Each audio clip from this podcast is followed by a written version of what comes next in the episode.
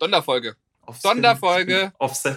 Sonderfolge. Brennpunkt, Brennpunkt, kan, Brennpunkt Kanye. Jetzt denkt doch mal über meinen genialen Titel nach. Sonderfolge Brennpunkt Kanye.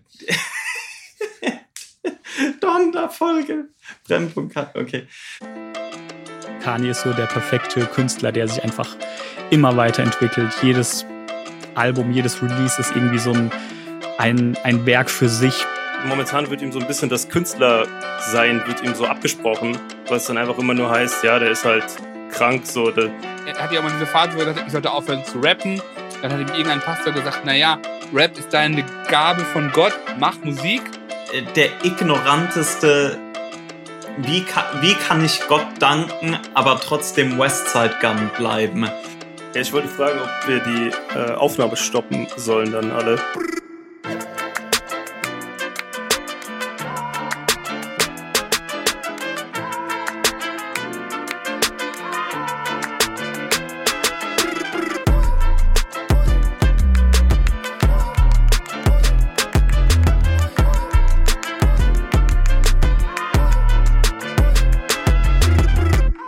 So, hallo zusammen und herzlich willkommen zur Donderfolge Brennpunkt Kanye. ähm, Till the Podcast Drops ist wieder da und wir haben uns ein bisschen eine Verstärkung mit ins Boot geholt, um über Donder zu sprechen. Wir haben nämlich Joshua Modler da. Hi. Hi, danke für die Einladung. Ja, gern geschehen. Das äh, sehr verwundert, dass sich jemand bereit erklärt, mit uns äh, so lang zu quatschen. Maurice, Daniel, wie geht's euch? Ja, es, es, es, ist, noch, es ist noch Sommer, deswegen ist es auch noch gut. Äh, war, ich war im Urlaub jetzt zwischendurch und jetzt wieder da, wieder im Arbeitsleben gefangen. Aber Kanye hat ja darüber hinweggeholfen. Kanye hat mich auch tatsächlich über den Berg getragen, aber da kann ich gleich noch was zu erzählen. Super. Also ich habe eine Wanderung nur geschafft, dank, dank des Atlanta 2 Audio-Rips. Oder, oder war es eins, ich weiß es nicht, aber Super. war wichtig für die Kultur. Sehr gut. Ja, apropos kapitalistische Lohnarbeit. Daniel, wie ist es bei dir? Ach ja, alles gut. Ich habe mich. Mach äh, da nicht mehr mit mit dem Schweinesystem. Ich unterbreche mal kurz. Ähm, ich habe viel Donder gehört, um hier irgendwie auch was beitragen zu können und ich bin gespannt. Es ist ein interessantes Album. Es wird spannend. Ja, super. Oh, machen wir, machen wir Trinkspiel? Wenn, immer wenn jemand spannend sagt? Äh, genau, da müssen die Zuhörer trinken. Ja, okay, ja, viel, viel, Spaß. Seit der letzten Folge ist es doch auch Wahnsinn. Ja, Wahnsinn oh, auch gut, auch gut, auch gut, ja. Ja, Joshua, wie ist, wie ist die Lage bei dir? Ach, ganz gut. Also ich schreibe eigentlich gerade meine Bachelorarbeit. ähm, hat jetzt so ein bisschen drunter gelitten. Hatte die Woche jetzt viel zu tun mit Kanye und äh, Drake ja auch. Aber ähm, ja. eigentlich passt alles gut zu hören. Auf jeden Fall zumindest teilweise die Prioritäten richtig gesetzt. Das, äh, das hilft ja sehr schön. Joscha, magst du uns, magst du uns, magst du den Zuhörern nochmal sagen, warum sie dich kennen müssen? ja, wow. Ja, haben schon alles falsch gemacht, wenn sie mich nicht kennen. Nein, also. Ähm, das ist der richtige Ansatz. Also, äh, ich glaube, warum ich eingeladen wurde, ist, ähm, weil ich, ähm, ja, wie soll man sagen, ist der, der Einzige, ist, der mit uns sprechen ja. will. ja, ist, ich bin immer vorsichtig mit dem Begriff, aber so am besten passt wahrscheinlich Musikjournalist. Also ich bin ähm, Teil der Musikredaktion vom Radiosender Das Ding. Habe auch schon viel ähm, für die Backspin mal geschrieben. Da war ich mal Praktikant und bin dann so, wie soll kann man sagen, so Freund des Hauses geblieben habe immer mal was gemacht. Aber ähm, ja, also hauptsächlich bin ich eigentlich Musikredakteur und ähm, mit Maurice seit ein paar Monaten immer mal wieder so am Schreiben. Und jetzt haben wir es mal geschafft. Ja, ja auf jeden Fall. Vielen Kanye Dank, dass du auch da bist. Ja, ja Kanye J Electronica, wir haben da immer, es gibt, gibt viele Anlässe. Haiti, da gibt es ja auch viele äh, geschmackliche äh, ja. sozusagen Synergien. die, die Energien, die fließen. Ja, hast du es bei Backspin eigentlich mal geschafft? Das weiß ich nämlich gar nicht, dass in deinen Handles äh, Joshua Backspin stand. Das ist doch immer das, Crown, das Crown Achievement. Ja, das, das, das habe ich irgendwann mal so, mal so drin gehabt für so ein paar Monate. und fand es dann aber irgendwann doch so ein bisschen lächerlich, weil ich eben kein festes Teammitglied in ja. Hamburg war und dachte dann, ja gut, das ist irgendwie auch so ein bisschen fake, wenn ich das drin lasse. Ja. Aber ich finde das tatsächlich teilweise richtig stark, dass der Nico einfach als Nico Backspin, also so, weißt du, das ist einfach, wird auch nicht hinterfragt. Und heute ja. sogar als Nico Backspin. Ich so, okay. Aber Branding ist wichtig. Er, er, heißt ja sogar so, wenn er für Arte was macht und so. Also er, er tritt ja überall so auf. wild. Es wäre natürlich auch geil, wenn er sich so wie Kanye einfach auch umbenennen. So wie Kanye in Je, Nico einfach in Nico Backspin. Backspin ist das neue Ye. Yeah. The journalist formerly known as. Ja. auch gut. Ja, Leute, wir, äh, wir haben uns heute hier versammelt, um über das neue Kanye West Album zu reden. Nämlich über Donda, das jetzt nach interessanter und langer oder kurzer Promophase äh, vor knapp einer Woche endlich rausgekommen ist. Und wir haben einfach mal gedacht, dass wir ähm, so ein bisschen, ja, so eine Meta-Review anstreben und uns so ein bisschen mit dem Album selbst, aber auch mit Kanye als Künstler nochmal auseinandersetzen. Und also vor allen Dingen für Maurice und mich ist ja jede Gelegenheit, nochmal über Kanye zu philosophieren, nehmen wir dankend auf hier. Und ich glaube, bei Joshua ist das auch der Fall, wenn ich das, wenn ich das richtig deute. Ja, kann ich bestätigen. Sehr gut. Sehr gut, sehr gut. Und äh, naja, und Daniel muss da halt durch. Das, das ja, bei Daniel, bei Daniel entwickelt sich doch auch, ne? Was das Schöne ist ja, da ist ja viel, da passiert ja viel musikalisch. Ich glaube, ich, glaub, ich habe mich noch nie in meinem Leben so viel mit Kanye West auseinandergesetzt wie in den letzten zwei Jahren. Ja. Und your life's better for it. Ich sage dir. Aber man I'm muss the, auch. I'm the shot of espresso. ich muss aber auch dazu sagen, dass gerade die, äh, die letzten Kanye-Alben auch die besseren sind, finde ich. Also die ersten, die mag ich einfach immer noch nicht, aber. Boah, Hot Take. Hot Take. Super. Fängt gut an. Ähm, ja, ähm, sollen wir vielleicht noch mal so ein bisschen was dazu, äh, dazu sagen, so wie, wie es bei uns aussieht äh, mit Kanye, wie wir äh, mhm. Kanye gegenüber gestellt sind, vielleicht auch so ein bisschen, ähm, seit wann äh, man vielleicht Kanye hört. Also ich kann ja vielleicht einfach mal an meinen einfach mal weitermachen. Ähm, Kanye begleitet mich seitdem Raul angefangen hat, Kanye zu hören.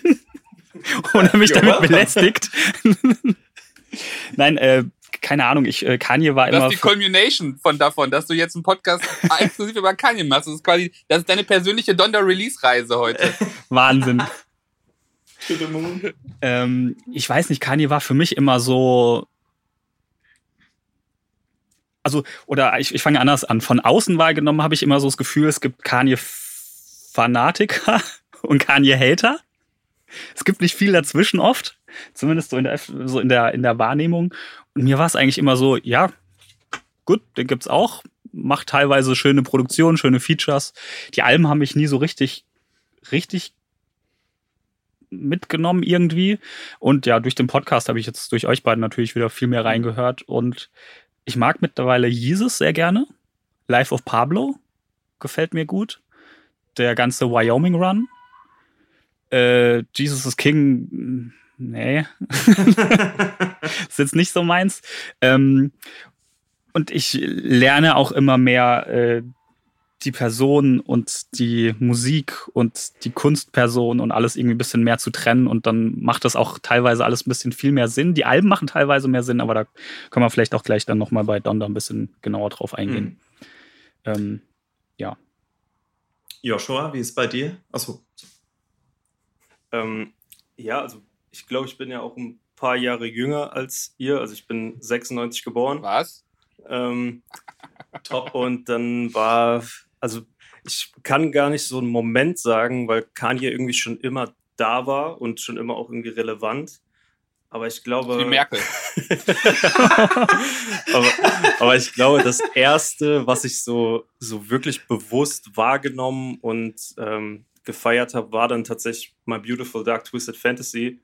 Und ich glaube, mhm. einen viel besseren Startpunkt kann man halt auch nicht erwischen, um so völlig reingezogen zu werden.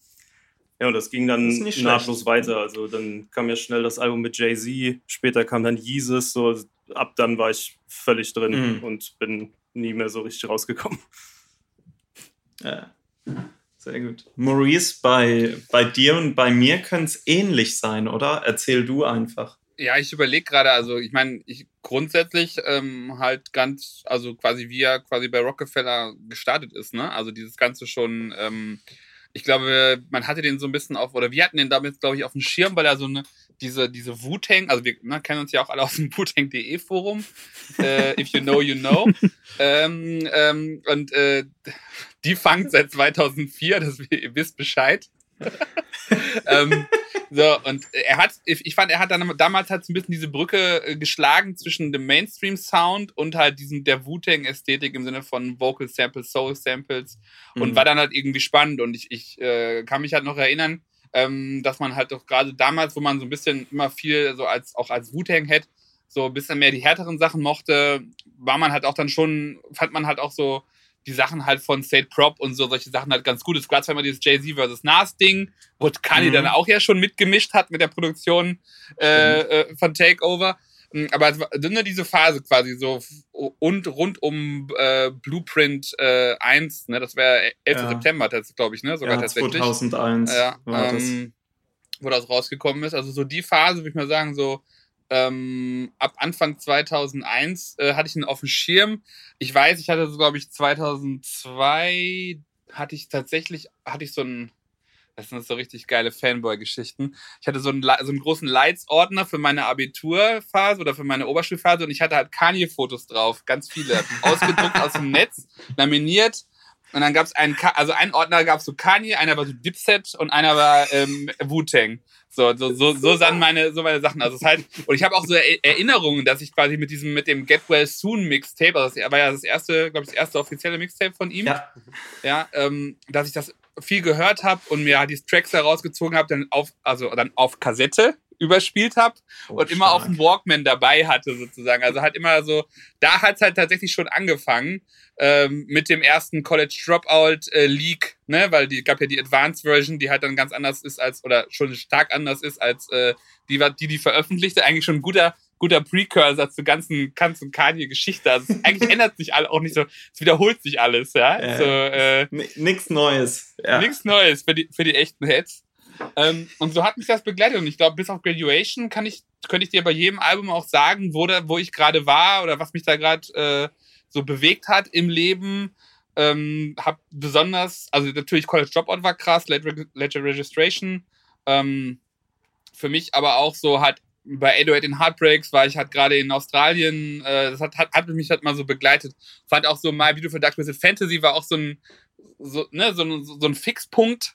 Weil auch ganz viele Leute, die ich auch kannte, auch die dann eher so die musikaffin waren, aber auch gar nicht so Rap-affin, haben alle sich da irgendwie darauf einigen können, dass das so ultra krasses Album ist für die und das haben wir teilweise dann auch auf so Student, also auf, auf so Partys aus dem Germanistikstudiengang gehört oder so, ne, weil Leute einfach, weil alle, alle gefühlt haben. Äh, und, ähm, und dann ist es halt, äh, hat, es hat mich halt immer begleitet, ne? Also, aber auch zum Beispiel auch sowas wie, ähm, ich war 2000, 18 war es, glaube ich, war ich in New York und da ging es ja gerade los, dass Kanye dann ganze, diese ganze Pro-Trump-Scheiße getwittert hat. Ne? Und ich habe vorher noch den Leuten erzählt, ey, ich bin ein richtig Hardcore-Kanye-Fan. Tag später, bam, auf der Arbeit alle so, hm, okay. Stop or the Red Hat, Red Cap Shit, so, ne? Also das waren so, also irgendwie ist das immer dabei. Und man hat ja auch immer diese Ups und Downs. Eigentlich fängt, fängt ja schon an mit dem Taylor Swift-Moment, äh, wo man so als Fan auch den Kopf schüttelt, aber ähm, irgendwie tatsächlich, oder das Wichtige ist ja auch so, also ich, mich hat die Musik halt immer begeistern können. Ähm, mhm. Und hätte zum Beispiel auch nicht, als Jesus erschienen ist, gedacht, dass das so mein, mein Favorit geworden ist äh, aus den Alben. Und tatsächlich höre ich eigentlich die Diskografie eher ab. My Beautiful Dark Twisted Fantasy viel, die Sachen davor halt weniger, aber habe ich halt damals halt rauf und runter gehört und habe damals mhm. gedacht, so Led, Led Registration, so Peak-Level Hip-Hop-Produktion für mehrere Jahre so empfunden. Und ich meine, er hat ja auch viele, viele Sachen einfach auch produziert, die ich spannend fand. Jetzt nicht alles. Nicht, äh, ich finde, die Kommen-Alben sind okay, das fand mich nicht so revolutionär, aber ähm, ja, so das ist so das keine Ding. Und irgendwie finde ich es halt immer, finde ich halt immer weiter entspannt. Und Donda ist halt doch so ähnlich. Es ist immer schon wieder was Neues, letztlich auch was Altes. So ganz gut. Raul, erzähl du noch mal ein bisschen was dazu. Also ja, bei mir war es ähnlich.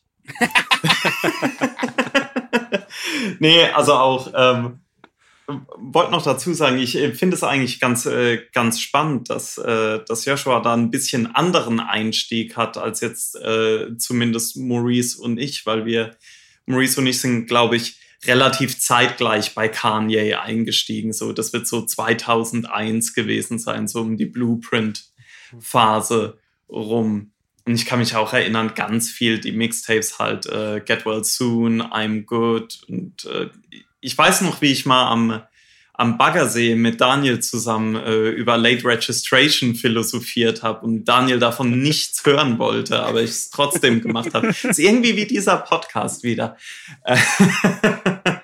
ähm, aber dann auch äh, halt so, wie es Maurice gesagt hat, man war da immer dabei. Ich fand tatsächlich Graduation nicht so gut im Nachhinein. Ähm, war sehr begeistert dann wieder, als es in die äh, My Beautiful Dark Twisted Fantasy äh, ja, Ära ging, vor allen Dingen mit den Good Fridays. Das fand ich halt wahnsinnig gut.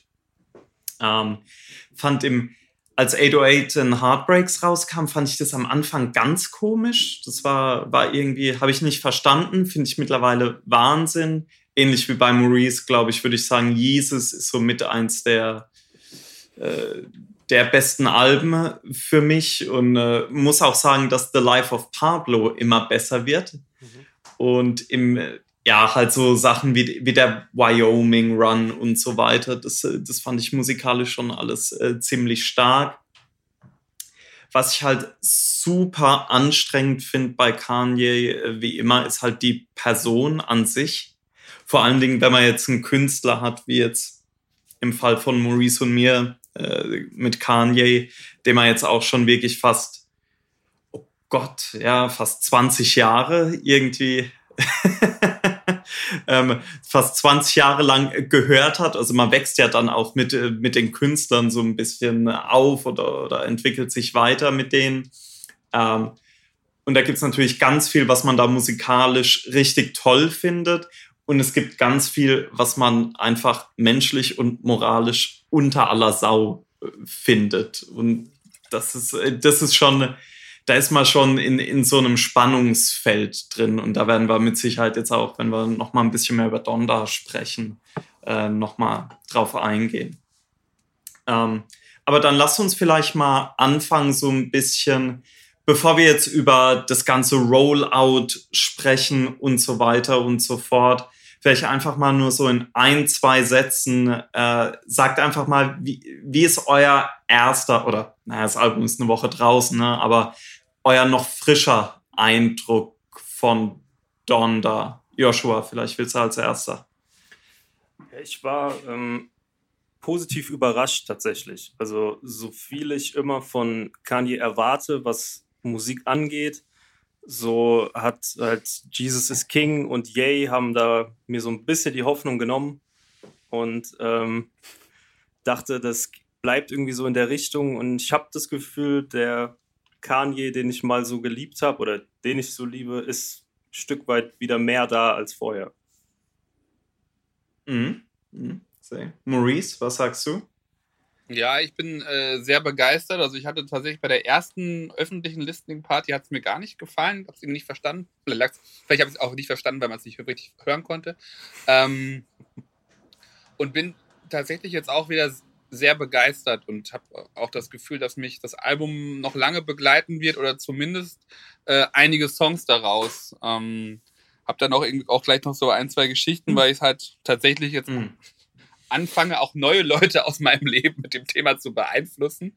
Äh, und, und auch da dann tatsächlich, ähm, was ich so ein bisschen spannend finde, ähm, auch wenn es nicht, nicht mehr die First Reaction ist, ist dieses Thema, dass ich, äh, dass fast jeder, den ich kenne, der Kanye kennt, irgendwie eine Meinung hat, aber sich nicht alle, also nicht, nicht so Leute nicht so viel mit der Musik auseinandersetzen, weil er ja nicht so Singles hat, ne? Die so, hm. also ich glaube, bis auf ähm, ja bis auf Touch the Sky oder Gold Digger läuft ja auch nicht großartig mal was irgendwie im Radio oder so, ne?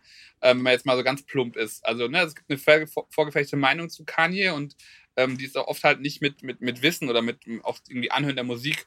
Ähm, und ich bin halt jetzt, muss ich tatsächlich sagen, jetzt, wo ich, wo ich das Album gehört habe, jetzt mehrfach und noch die verschiedenen Versionen vorher, ähm, ja, bin schon sehr begeistert, finde es bisher find's irgendwie nicht perfekt, aber kann man auch gar nicht sagen, ist viel zu kurz. Ähm, aber ich finde es schon, also es macht, macht mir richtig Spaß. So, mhm. also einmal als Album, aber auch dann äh, zum Tracks picken, weil die ja dann auch wieder sehr verschieden sind. Also funktioniert für mich sowohl als Playlist-Album als auch als ganzes Album. Ja. ja. Daniel, wie ist es bei dir? Ähm, also ich finde schon die, diese Unterscheidung zwischen ähm, ersten Anhören und ersten Eindruck eigentlich ganz passend, weil ah. auch wenn es erst eine Woche alt ist, hat sich bei mir zumindest extrem gewandelt. Im ersten Moment war ich noch so irgendwie interessant. ähm, nee, aber also, also meine ich wirklich, weil es auch, äh, was du gemeint hast, Maurice, es ist ein, ich nehme ich nehme es schon fast irgendwie gar nicht wirklich als, oder habe es gar nicht so wirklich als Hip-Hop-Rap-Album wahrgenommen, sondern irgendwie als ja, irgendwie eine, eine Inszenierung schon fast irgendwie. Mhm. Ähm, und ja, es hat sich sehr, äh, also meine Meinung hat sich sehr gewandelt von einem okay, ich, ich kann es irgendwie noch nicht so ganz einordnen, weil ich auch den, den ganzen Promo, ähm, die ganze Promophase davor nicht so wirklich mitgenommen äh, habe. Und ähm, ich, also es ist so, so ein Album, wo ich unfassbar viel entdecke, wo ich irgendwie dann ein bisschen hier und da mal querlese, mich da in irgendwas reinlese, ähm, gucke, was da passiert ist. Ähm, bei euch natürlich auch irgendwie viel mitbekomme, was ihr dann irgendwie äh, an den Leaks irgendwie, aber was ich auch total spannend an, an, dem, an dem ganzen Ding finde. Und ja, so mein erster Eindruck war dann im Endeffekt so, okay, irgendwie ich kann es nicht einordnen, aber ich will mich weiter damit beschäftigen. Und darüber hat es jetzt in der Woche doch ähm, sehr zum Positiven gewandelt. Raul, mhm. wie sieht es bei dir aus? Äh, ja, also ich glaube, ist ein bisschen schwierig zu sagen bei mir, weil äh, ich war halt sehr in der Promo-Phase drin. Mhm. Deswegen hat mich das Album dann selbst gar nicht so sehr mehr überrascht. Äh, außer jetzt vielleicht in, in manchen Detailsachen, da reden wir gleich noch drüber. Ähm, aber ich muss auch sagen, dass jetzt innerhalb von dieser einen Woche das Album bei mir auch äh, gewachsen ist, beziehungsweise ich finde, dass manche Songs im Kontext von dem Album halt viel besser funktionieren, als ich am Anfang dachte. Ich finde das Album auch viel, äh, eigentlich viel zusammenhängender, als ich es am Anfang empfunden hatte. Hm. Ähm, ich finde immer noch, dass das Album zu lang ist, so, aber äh, ich finde, es ist trotzdem viel mehr zusammenhängend, als ich am Anfang äh, gedacht hätte. Ich verstehe immer noch nicht jede Entscheidung, äh, die da getroffen wurde.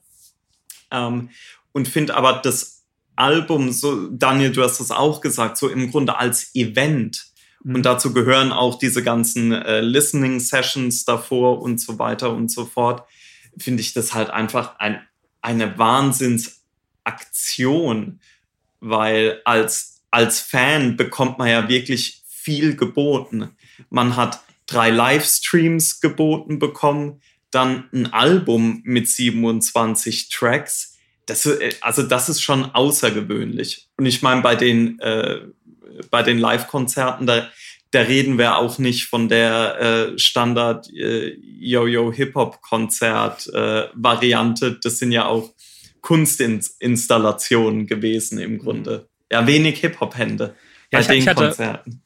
Weil du das gerade sagst, ich hatte auch die ganze Zeit ähm, die Woche über immer so mir so überlegt, ja, ähm, ich muss das, mir muss das Kunstwerk ja nicht komplett gefallen, damit es gut ist. Und das finde ich irgendwie das Besondere an dem Album. Ich finde es unfassbar gut, auch wenn es mir nicht an allen Stellen gefällt. Und ähm, ja, wie du sagst, dieser, dieser Einblick, dieser, ähm, also das finde ich irgendwie so, so, so krass an diesem ganzen Album oder fast das, mhm. was mir am besten dran gefällt, ist, ist eben dieser Einblick. Du hast irgendwann mal auch so eine, ähm, eine Liste gepostet, wo einfach nur, ähm, ja, hier an dem EQ bei dem Track das geändert um 0,3 irgendwas. Und aber das finde ich auch irgendwie, weil das halt ein Einblick in, in das in die Entstehung, von, in, in diesem ja. Schaffensprozess von einem Album auf so einem Weltniveau, sage ich jetzt einfach mal, ist, mhm. äh, den man einfach sonst nicht wirklich bekommt. Und ähm, das finde ich halt aus, aus ähm, ja, überhaupt mal diesen Einblick zu sehen, ähm, spannend, aber auch ähm, so zu sehen, sozusagen, das läuft da nicht anders. Das läuft wie jedes kreative Projekt. Also sozusagen Kanye ist kein Genie in Form von, er, er kann das einfach so hinschmeißen, sondern er hat halt irgendwie, keine Ahnung, die, die, den Geschmack, die Ästhetik, die, die Soundauswahl, den, den Fokus, die, vielleicht auch die Vision, wo er hin will und ähm, dann dadurch halt auch einfach die, ja, die, das, das Durchhaltevermögen. Genau, alles, alles zusammen.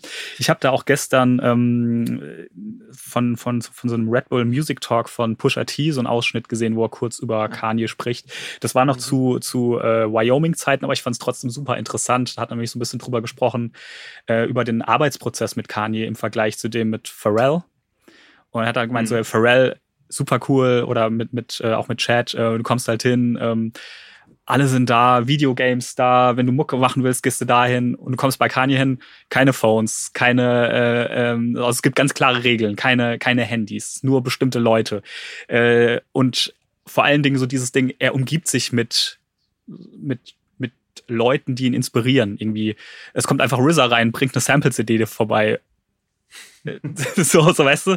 Und, und, und das fand ich halt auch irgendwie so, also das begeistert mich fast am meisten, diese, diese, dieser Einblick in, die, in dieses äh, kreative Schaffen von Kanye West. Mhm. Mhm. Also ich glaube, bei, ähm, bei Daytona hat er ja auch gesagt, dass Kanye erstmal so, ein, so eine Art, das hat jetzt ein bisschen despektierlich, einmal so eine Art Moodboard gemacht hat. Also mhm. sowohl, also einmal physisch, ne, aber als, also auch Songs, wo er gesagt hat, okay, das ist halt quasi, ne, wir das Album äh, soll am besten so un unser Cuban Links werden und hat dann halt irgendwie ne, Tracks von Ray, irgendwelche Sachen von Mob Deep und so immer dabei gehabt, mhm. Visuals, irgendwelche, irgendwelche Bilder und sagt so, ja, okay, ne, in die Richtung soll was gehen. Und wenn, wenn ein Song halt nicht diese, also nicht so diese Emotion evoziert, wie die, wie, ne, wie, und diese Tracks bei uns beiden sozusagen, dann äh, kommt er weg. Ne? Also das ist halt so, mhm. das, was du gerade sagst, ne, dieses, ähm, ich glaube, da gibt es einen Fachbegriff für Environmental Design. Manche Leute sind sich dem bewusst, manche halt nicht, dass sie quasi, also quasi ihre, ihre Umgebung so gestalten, dass das quasi in, in ihnen was auslöst. Ne? Und das ist genau das, was du gesagt hast, dieses, weil ich nämlich auch spannend fand. Also, ich hatte heute noch irgendwie so, so, so, so, so ein äh, altes äh, Drink Champs äh, hier, ich weiß nicht, YouTube hat auch diese komische Funktion, das, wo die auch so sein wollen wie TikTok, so eine komische Story da gesehen, wo Fabulous erzählt, ähm, dass Jet, also er jetzt einen unreleased Lil Wayne Track hat, ja, ähm, wo Lil Wayne halt äh, 100.000 für bekommen hat und hat dann auf, auf den Writer geschrieben, hier vier, vier Bottles äh, Crystal und was weiß ich, kam rein, 15 Minuten raus. Also, ne, also nichts, also die hatten keine, keine Verbindung miteinander, die haben sich nicht miteinander, ge äh, miteinander gesprochen, die haben die Flaschen nicht aufgemacht. Lil Wayne's Crew hat alle Flaschen mitgenommen, die kosten ja ordentlich. Ähm, der Song kam nicht raus, aber er hat gesagt, war trotzdem ein guter Part. Ne? Also das gibt ja so ganz verschiedene interessante äh, äh, sozusagen Schaffensvarianten. Äh, ich glaube bei Kanye, du hast ja auch gemerkt, als er mal eine Zeit lang so wild auf äh, Insta und Twitter war, der hatte dann einfach ja auch quasi wie so ein wie so ein Stream of Consciousness einfach Kunstsachen gepostet, ne? Also dann irgendwelche Sachen. Mhm. Äh, und äh, ich finde, das merkst du quasi auch hier bei dem Album wieder dass das halt, also dass er so einfach, glaube ich, funktioniert. Ne? Das also so, so sehr assoziativ und, und, und, und sich irgendwie rein. Also so wie sein, äh, ich kann, mag es zwar nicht besonders, aber das Joe Rogan-Interview funktioniert auch so. Der babbelt eigentlich die ganze Zeit einfach irgendwas. äh, und äh, du hast das Gefühl, du, du bist gerade Gast in seinem Kopf. Ne? Also irgendwie, das, erzählt er gerade, dass er auf Haiti irgendwie eine Insel geschenkt bekommen hat oder so. Also das sind, aber das Abgefahren ist ja, dass es dann gefühlt, dann meint er, da, da will er dann mal eine Schule machen. Und jetzt gibt es ja gerade diese Donda Academy. Also gefühlt lässt er auch seine Ideen, die, die iterieren sich auch die ganze Zeit, aber irgendwann ne, werden sie dann auch quasi real. Das ist vielleicht auch so ein guter Start in, in äh, vielleicht, Raoul, kannst du noch mal so ein bisschen den Historian machen, ne? Also wie äh, die, die Reise zu, zu Donda über durch God's Country? Also wo musste man da hinkommen? ja, da, äh, da muss man tatsächlich, äh, wie gesagt, äh, im Grunde direkt nach Wyoming, nach den Wyoming-Alben ansetzen, als nämlich erstmal Yandi angekündigt wurde. Ich meine, das war sogar noch 2018. Ja, war doch ja. im Oktober, mhm. November rum das, ähm, nochmal so ein SNL-Auftritt. Ich weiß es noch genau. Es sollte nämlich an meinem Geburtstag erscheinen, am 23. November. Ah. Das, ich erinnere mich noch an so ein Kim Kardashian-Tweet, wo mein Geburtstag drin stand. Und, ähm, der Westside Modler Day sozusagen. ja, ja, sehr gut. ja, aber war wohl nix. nee, aber da waren ähm, meines Wissens, äh, ja, Kanye hatte da halt schon an äh, neuem Material gearbeitet, beziehungsweise das war teilweise auch noch Material aus den Wyoming Sessions. Mhm. Ähm, interessant ist, ich glaube, das erste, womit äh, Yandi angekündigt wurde, war, glaube ich, also offiziell angekündigt wurde, war, wenn ich mich nicht täusche, ein kleines Twitter-Video, wo ein Snippet lief von Hurricane. Und das ist ja, das ist ja tatsächlich noch ein Song, der jetzt auf Donda drauf ist. Also das ist im Grunde ein Song, der über drei Jahre äh, sich weiterentwickelt hat und gewachsen ist. Das ist ganz spannend eigentlich. Das finde ich sowieso, dass das ähm, auch wieder diese, dieser Einblick in diesen, in diesen Prozess. Ich habe ähm, gerade die Tage von, ich weiß nicht, es war auch ein bisschen ein, ein bekannterer Produzent, der dann irgendwie geschrieben hat, hä, was äh, soll das denn bei diesen Kanye-Songs immer mit diesen ähm, 20 Produzenten für einen Beat? Das kann doch auch einer machen. Und ich glaube, mhm. das ist halt auch so dieses, das ist dieser Prozess. Mhm. Ähm, so andere Produzenten, die, die pro probieren vielleicht mal irgendwie verschiedene Samples, verschiedene Drums aus, Kanye produziert, äh, probiert halt dann irgendwie verschiedene Produzenten einfach aus und die bringen dann irgendwie neue Sachen mit rein, ähm, neue Samples, neue Drums, dies, das und mhm. dann fliegen mal Sachen raus, kommen neue rein und ähm, das, das finde ich halt irgendwie auch geil, dass er einfach jeden credited und jedem mhm. die Blumen sozusagen gibt, der, sie, der irgendwie in irgendeiner Art und Weise daran beteiligt ist und dann bist du vielleicht irgendwie in den Kanye-Credits, auch wenn vielleicht nur noch eine Hi-Hat von dir auf dem ganzen Album drin ist, aber ähm, ja, ich glaube, das ja. ist auch dieser, dieser Prozess und das ja, ist dann spannend, wenn dann sie irgendwie auch so ein Song sich da irgendwie drei Jahre lang trägt. Ja, auf jeden Fall. Und das, das äh, Yandi-Album, so wie es angekündigt war, war ja noch äh, in der Kanye-Phase vor dem sehr krassen äh, Spiritual Awakening, also noch vor den ganzen Sunday Services, vor den ganzen Mental Breakdown äh. Und das Album kam dann aber nicht raus, beziehungsweise wurde erstmal noch umgeschrieben zu einem Großteil, um eben halt in ein christliches Album ja, umgewandelt zu werden.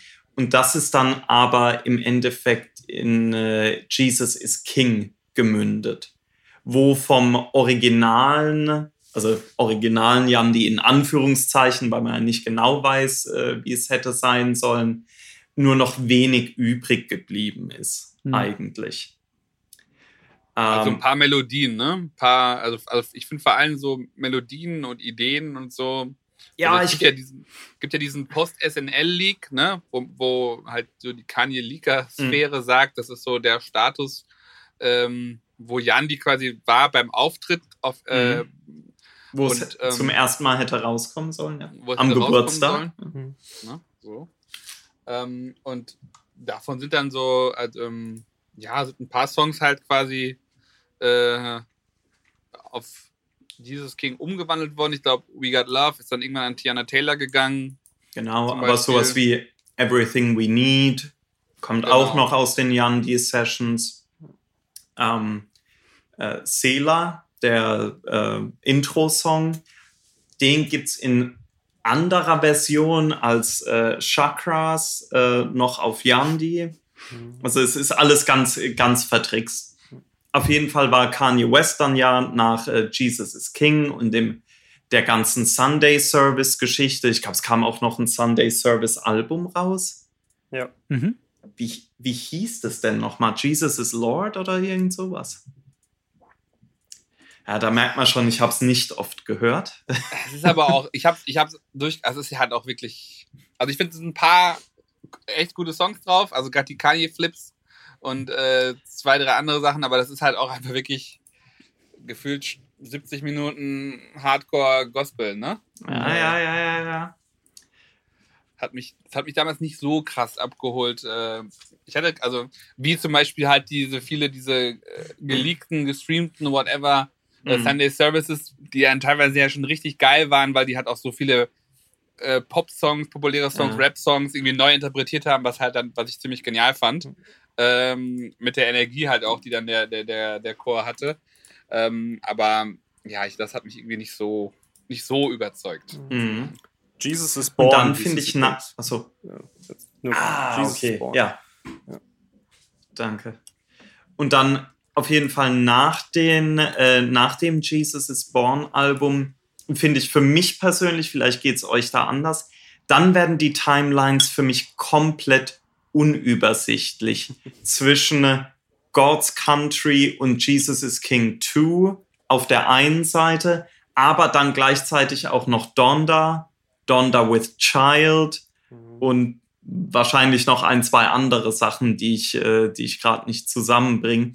Aber War dann, Jesus is King 2, war das, war das, ähm, war das eigentlich das Dr. Dre Remix-Album? Oder Ich glaube ja. wo er den Orang, den, ja, ne, wo er den Orangensaft auf den Teppich gespillt hat?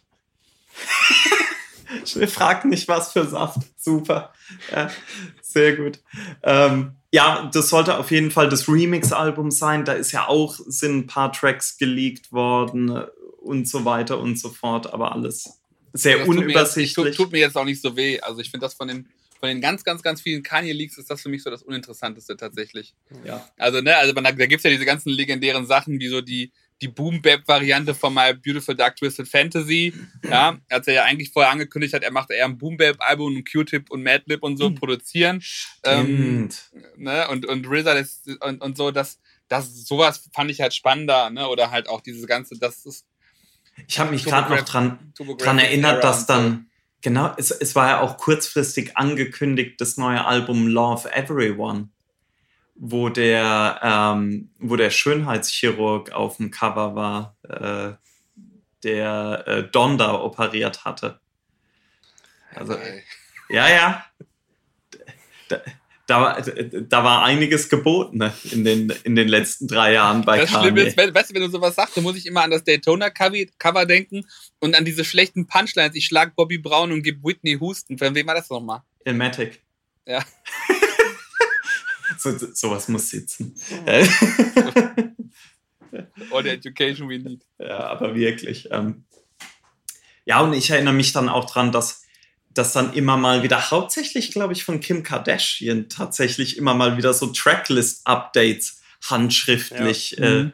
gepostet wurden. Kanye war ja zu der Ähm, Zeit tatsächlich die meiste Zeit weg. Also es war Instagram deaktiviert, Ja. Twitter die meiste Zeit deaktiviert. Twitter auch. Irgendwann ja. dann mal wieder online für so ein für so äh, 48 Stunden durchgehend äh, tweeten und dann, dann wieder weg für ein paar Monate. Hat er nicht seinen Vertrag gepostet? Doch. In, in 150 Tweets.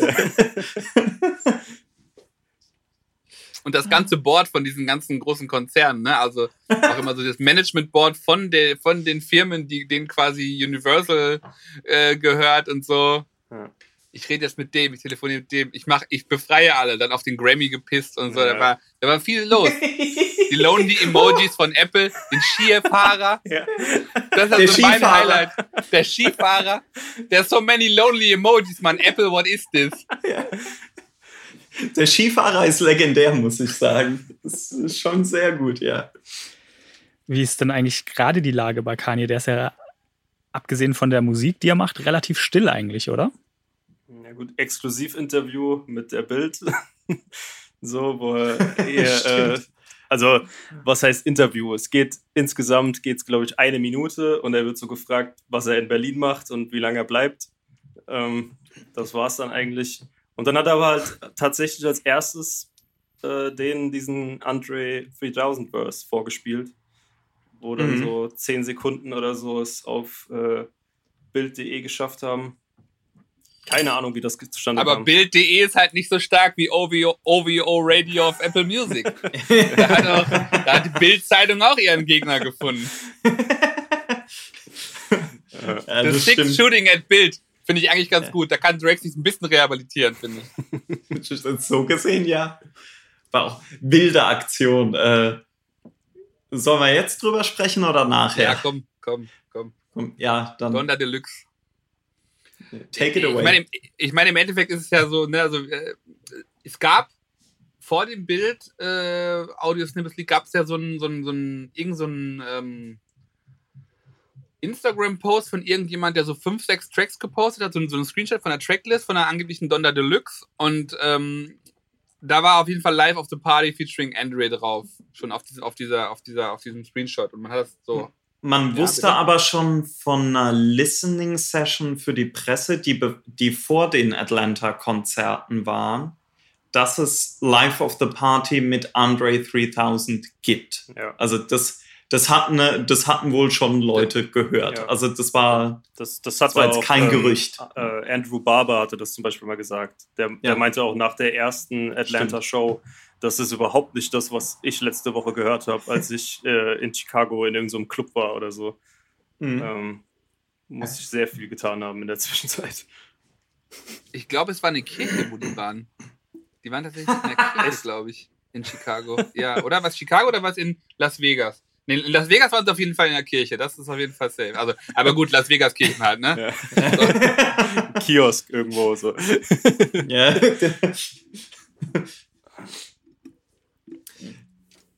Ja. Naja, und auf jeden Fall ist er dann, hat, hat Drake da quasi jetzt bei seiner Radioshow, die er auf Apple, auf Apple Music hat, die ja auch ähm, so ein relativ interessantes, also muss man eigentlich ausfinden, aber die haben ein ganz interessantes Radio- oder Livestream-Radio-Konzept.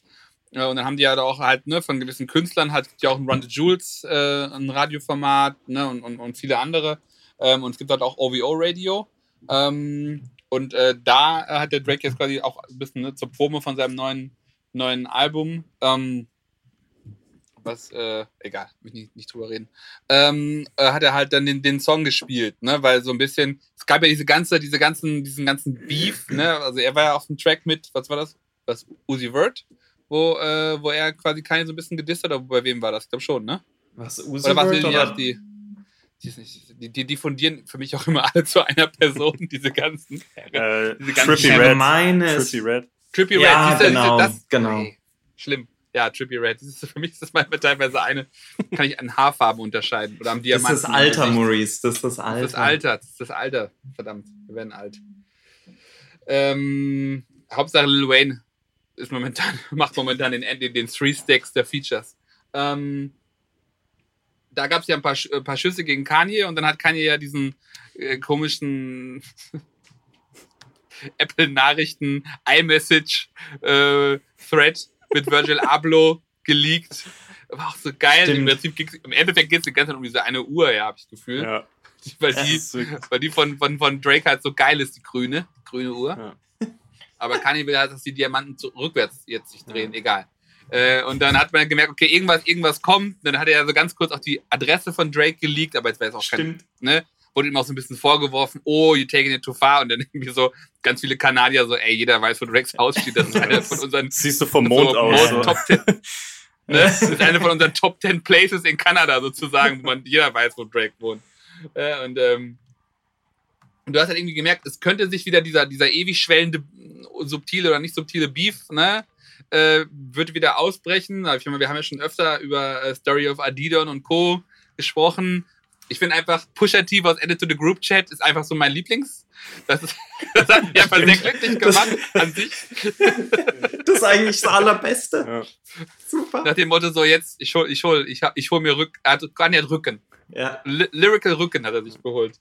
Äh, Ich hoffe, ich hoffe Und- wirklich sehr, ja. dass das weitergeht. Also dieser Pusha T, Drake Beef, der war so großartig. Das hat mich so an alte 50 Cent Sachen erinnert. Weil Pusha T Mhm. ist, glaube ich, der Einzige, der so wenig Herz hat wie 50 Cent.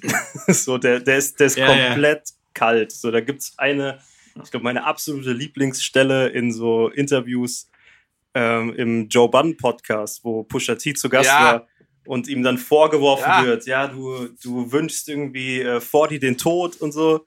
Ja, so, I don't wish death on anybody. Und dann kommt so eine kleine Pause und man denkt so, ah, okay, er rückt wieder so ein bisschen ins Licht und hat, lenkt ein bisschen ein. Und dann kommt nach so einer kleinen Atempause, not that I care. so, das, ist so, das ist so brutal. Einfach, du bist, das ist ganz, ganz Aha. schlimm. Ich hoffe sehr, dass da noch was kommt. Also mein, meine, meine Lieblingsstelle im Podcast ist ja, wo er erzählt, dass er halt, ne, dass es halt quasi Leute wie ihn gibt, die sozusagen auf der Straße äh, ne, quasi groß geworden sind und wenn Beef ist, dann geht man halt da rein. Mhm. Ne? Und dann so, dann sagt er, und es gibt, und ich habe auch Freunde gehabt, hat er gesagt, mit denen bin ich auch cool. Aber da wusste ich, wenn, wenn, wenn Beef ist, ne, dann nehme ich die nicht mit, weil die machen sich nicht gerade. Ich versuche jetzt mal in manuellen Sprache auch zu reden. So, und dann gibt es halt einfach diese Stelle, wo er einfach diese Nachladebewegung mit der Hand macht, so, aber unbewusst, nicht irgendwie so gerade, sondern unten so am Tisch so, if, sitzt so die Hand so, if you go, you Ja. go. Und ich, Ja. und ich bin so, wow. Also so, so Muscle Memory mäßig Muscle einfach Memory so. einfach, einfach nochmal die virtuelle Kanare nachgeladen. Klack, klack, klack, klack. Ich so, wow. Ne, und ich, da kann ich mich auch erinnern an so, an so irgendeinen Forum-Thread, wo irgendjemand meinte, okay, Malice und Pusha T sind eine der wenigen Rapper, die quasi als, ähm, als irgendwie ihr Manager in den Knast gegangen ist, äh, so, so Videos gemacht haben, nee, es ist alles eine Show und wir machen nur Rap oder so. That's where we knew they were serious. Ja, also Pusher einfach Kanye's Beanie. Ähm, ja, also ich würde, hätte mich auch gewünscht, also dieses ganze We gonna peel that shit back layer by layer. Also ich hätte gerne noch zwei, drei Surgical Summer. Surgical Summer noch zwei, drei Dis- Diss-Tracks gehört, weil ich meine, Drake hat ja tatsächlich, äh, im Gegensatz zu, was man erwartet hatte, ja eigentlich quasi jeden auch platt gemacht vorher, auch Meek Mill und so. Und bei Pusher war einfach da so, danach hat bei LeBron James im Barbershop geheult. Mhm. So, also gefühlt. ja, also das war wirklich so, ah, endlich hat er einen gefunden, der hart genug ist. Und Pusher lässt ja, der hat ja auch gesagt, ich kann dann ja auch nicht dann da sein. Ne? Dann kam er dann irgendwie, war er noch mal da in Wyoming. Da muss man, da kann ich auch nicht dann in Wyoming sein. Da muss, die, da werden die Flüge so gebucht, dass ich nicht da bin, weil ich kann mit dem nicht. Ne? Und äh, da fand ich das alles. Ich meine, das ist alles ein bisschen albern, aber es ist so ein bisschen. Ist auch, ist einfach das, das ist dieser Wrestling-Aspekt des Raps, der einfach schön ist. Ja. Und wenn es halt nicht wirklich in, in physische Gewalt ausartet, macht es halt einfach Spaß. So. Ja, und jetzt halt Drake Live of a Party geleakt. Ähm, also mein Lieblingstake dazu war, immer auf Twitter gelesen, it's not a diss to Drake. It's a diss to the audience, to us as a hip-hop community, because Three Stacks can appear and rap like this and just doesn't do it. Das stimmt. Immer so, gibt's immer so Leaks, weißt du, ne, wo dann irgendwo irgendjemand den dann sieht, wo er an einer Bushaltestelle Flöte spielt oder so. und dann Am Flughafen. kommt er halt wieder, am Flughafen, kommt er wieder ins Game und zerstört, ne? All diese Woche alle so, wer hat den besten Verse, der Fivio Foreign und Wayne und so und jetzt, ja gut, Andre wieder auf einem Leak. Mhm. So, also, Mhm. Aber tatsächlich muss man sagen, er hat ja in seinem, in seinem, in seinem Verse, also der wirklich ultra krass ja das ganze, dieses ganze Thema der verstorbenen Mutter aufgegriffen. Mhm. Ich weiß nicht, warum Kanye da wieder einen Drake-Diss draus machen musste. Raoul, du wolltest ja, du hast ja auch eine Hypothese zu, ne? Ja, ich, ich hatte so, ein, so einen kleinen Hot-Take, der mir gekommen ist, weil ich auch viel Donda eben gehört habe äh, in der letzten Woche. Und ich fand es schon arg komisch, dass Kanye mit so einem Diss-Part kommt nach so einem Andre 3000 äh, Part. Und wenn man sich mal Donda anhört, das Album, und dann vor allen Dingen Jesus äh, Lord, der, der Swiss Beats Song, oder wo auch J Electronica drauf ist, da sagt Kanye auch öfter die Phrase Donda, you were the life of the party und so weiter und so fort. Und ich glaube einfach, dass Life of the Party soundtechnisch gar nicht auf Donda, so wie es jetzt ist, gepasst hätte und dafür dann Teile von den, äh, von den eigentlichen äh, Strophen, die dafür gedacht waren, halt zum Beispiel auf Jesus Lord gelandet sind. Mhm. Und für mich klingt es eigentlich, als ob der Kanye-Part ähm, entweder halt für einen ganz anderen Song gedacht war, auf demselben Beat, oder es ist einfach, kann man ja heutzutage auch nicht mehr ausschließen, ein Stem-Edit. Also, dass die da irgendwie halt an A Cappella drangekommen sind und das A Cappella noch von Kanye draufgeklatscht haben. Weil ich kann es mir irgendwie, ja, bei Kanye kann man nichts ausschließen, ne? aber ich finde es schon unwahrscheinlich, dass er nach einem Verse über die verstorbene Mutter sowas macht. Ja. Außerdem hatte ja Andre 3000 gesagt, dass er den Verse kurz vor Release von Donda aufgenommen hat. Wenn mich nicht ja, alles nee, ein paar täuscht. Wochen hat er hat gesagt, schon ein paar Wochen Mhm. vorher. Und dann hat er, also der, der Hauptgrund, warum er, oder der Grund, warum er nicht drauf ist, ist ja nicht der Drake-Kram, sondern weil er gesagt Ja. hat, mein Verse funktioniert nur in der Dirty Version. Ja. Und dann, ich wusste nicht, dass, es- dass es nur eine Clean Version vom Album geben wird. Und dann habe ich quasi gesagt, Nee, ich möchte nicht, dass der quasi so veröffentlicht wird. Mhm.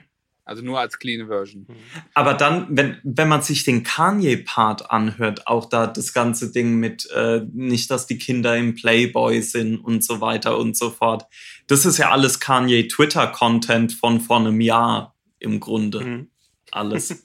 So, Muss man wissen, ne? auch, auch das, die, die ganze Sache der Fallout mit Sci-High, das ist auch schon, äh, schon viele Monate her.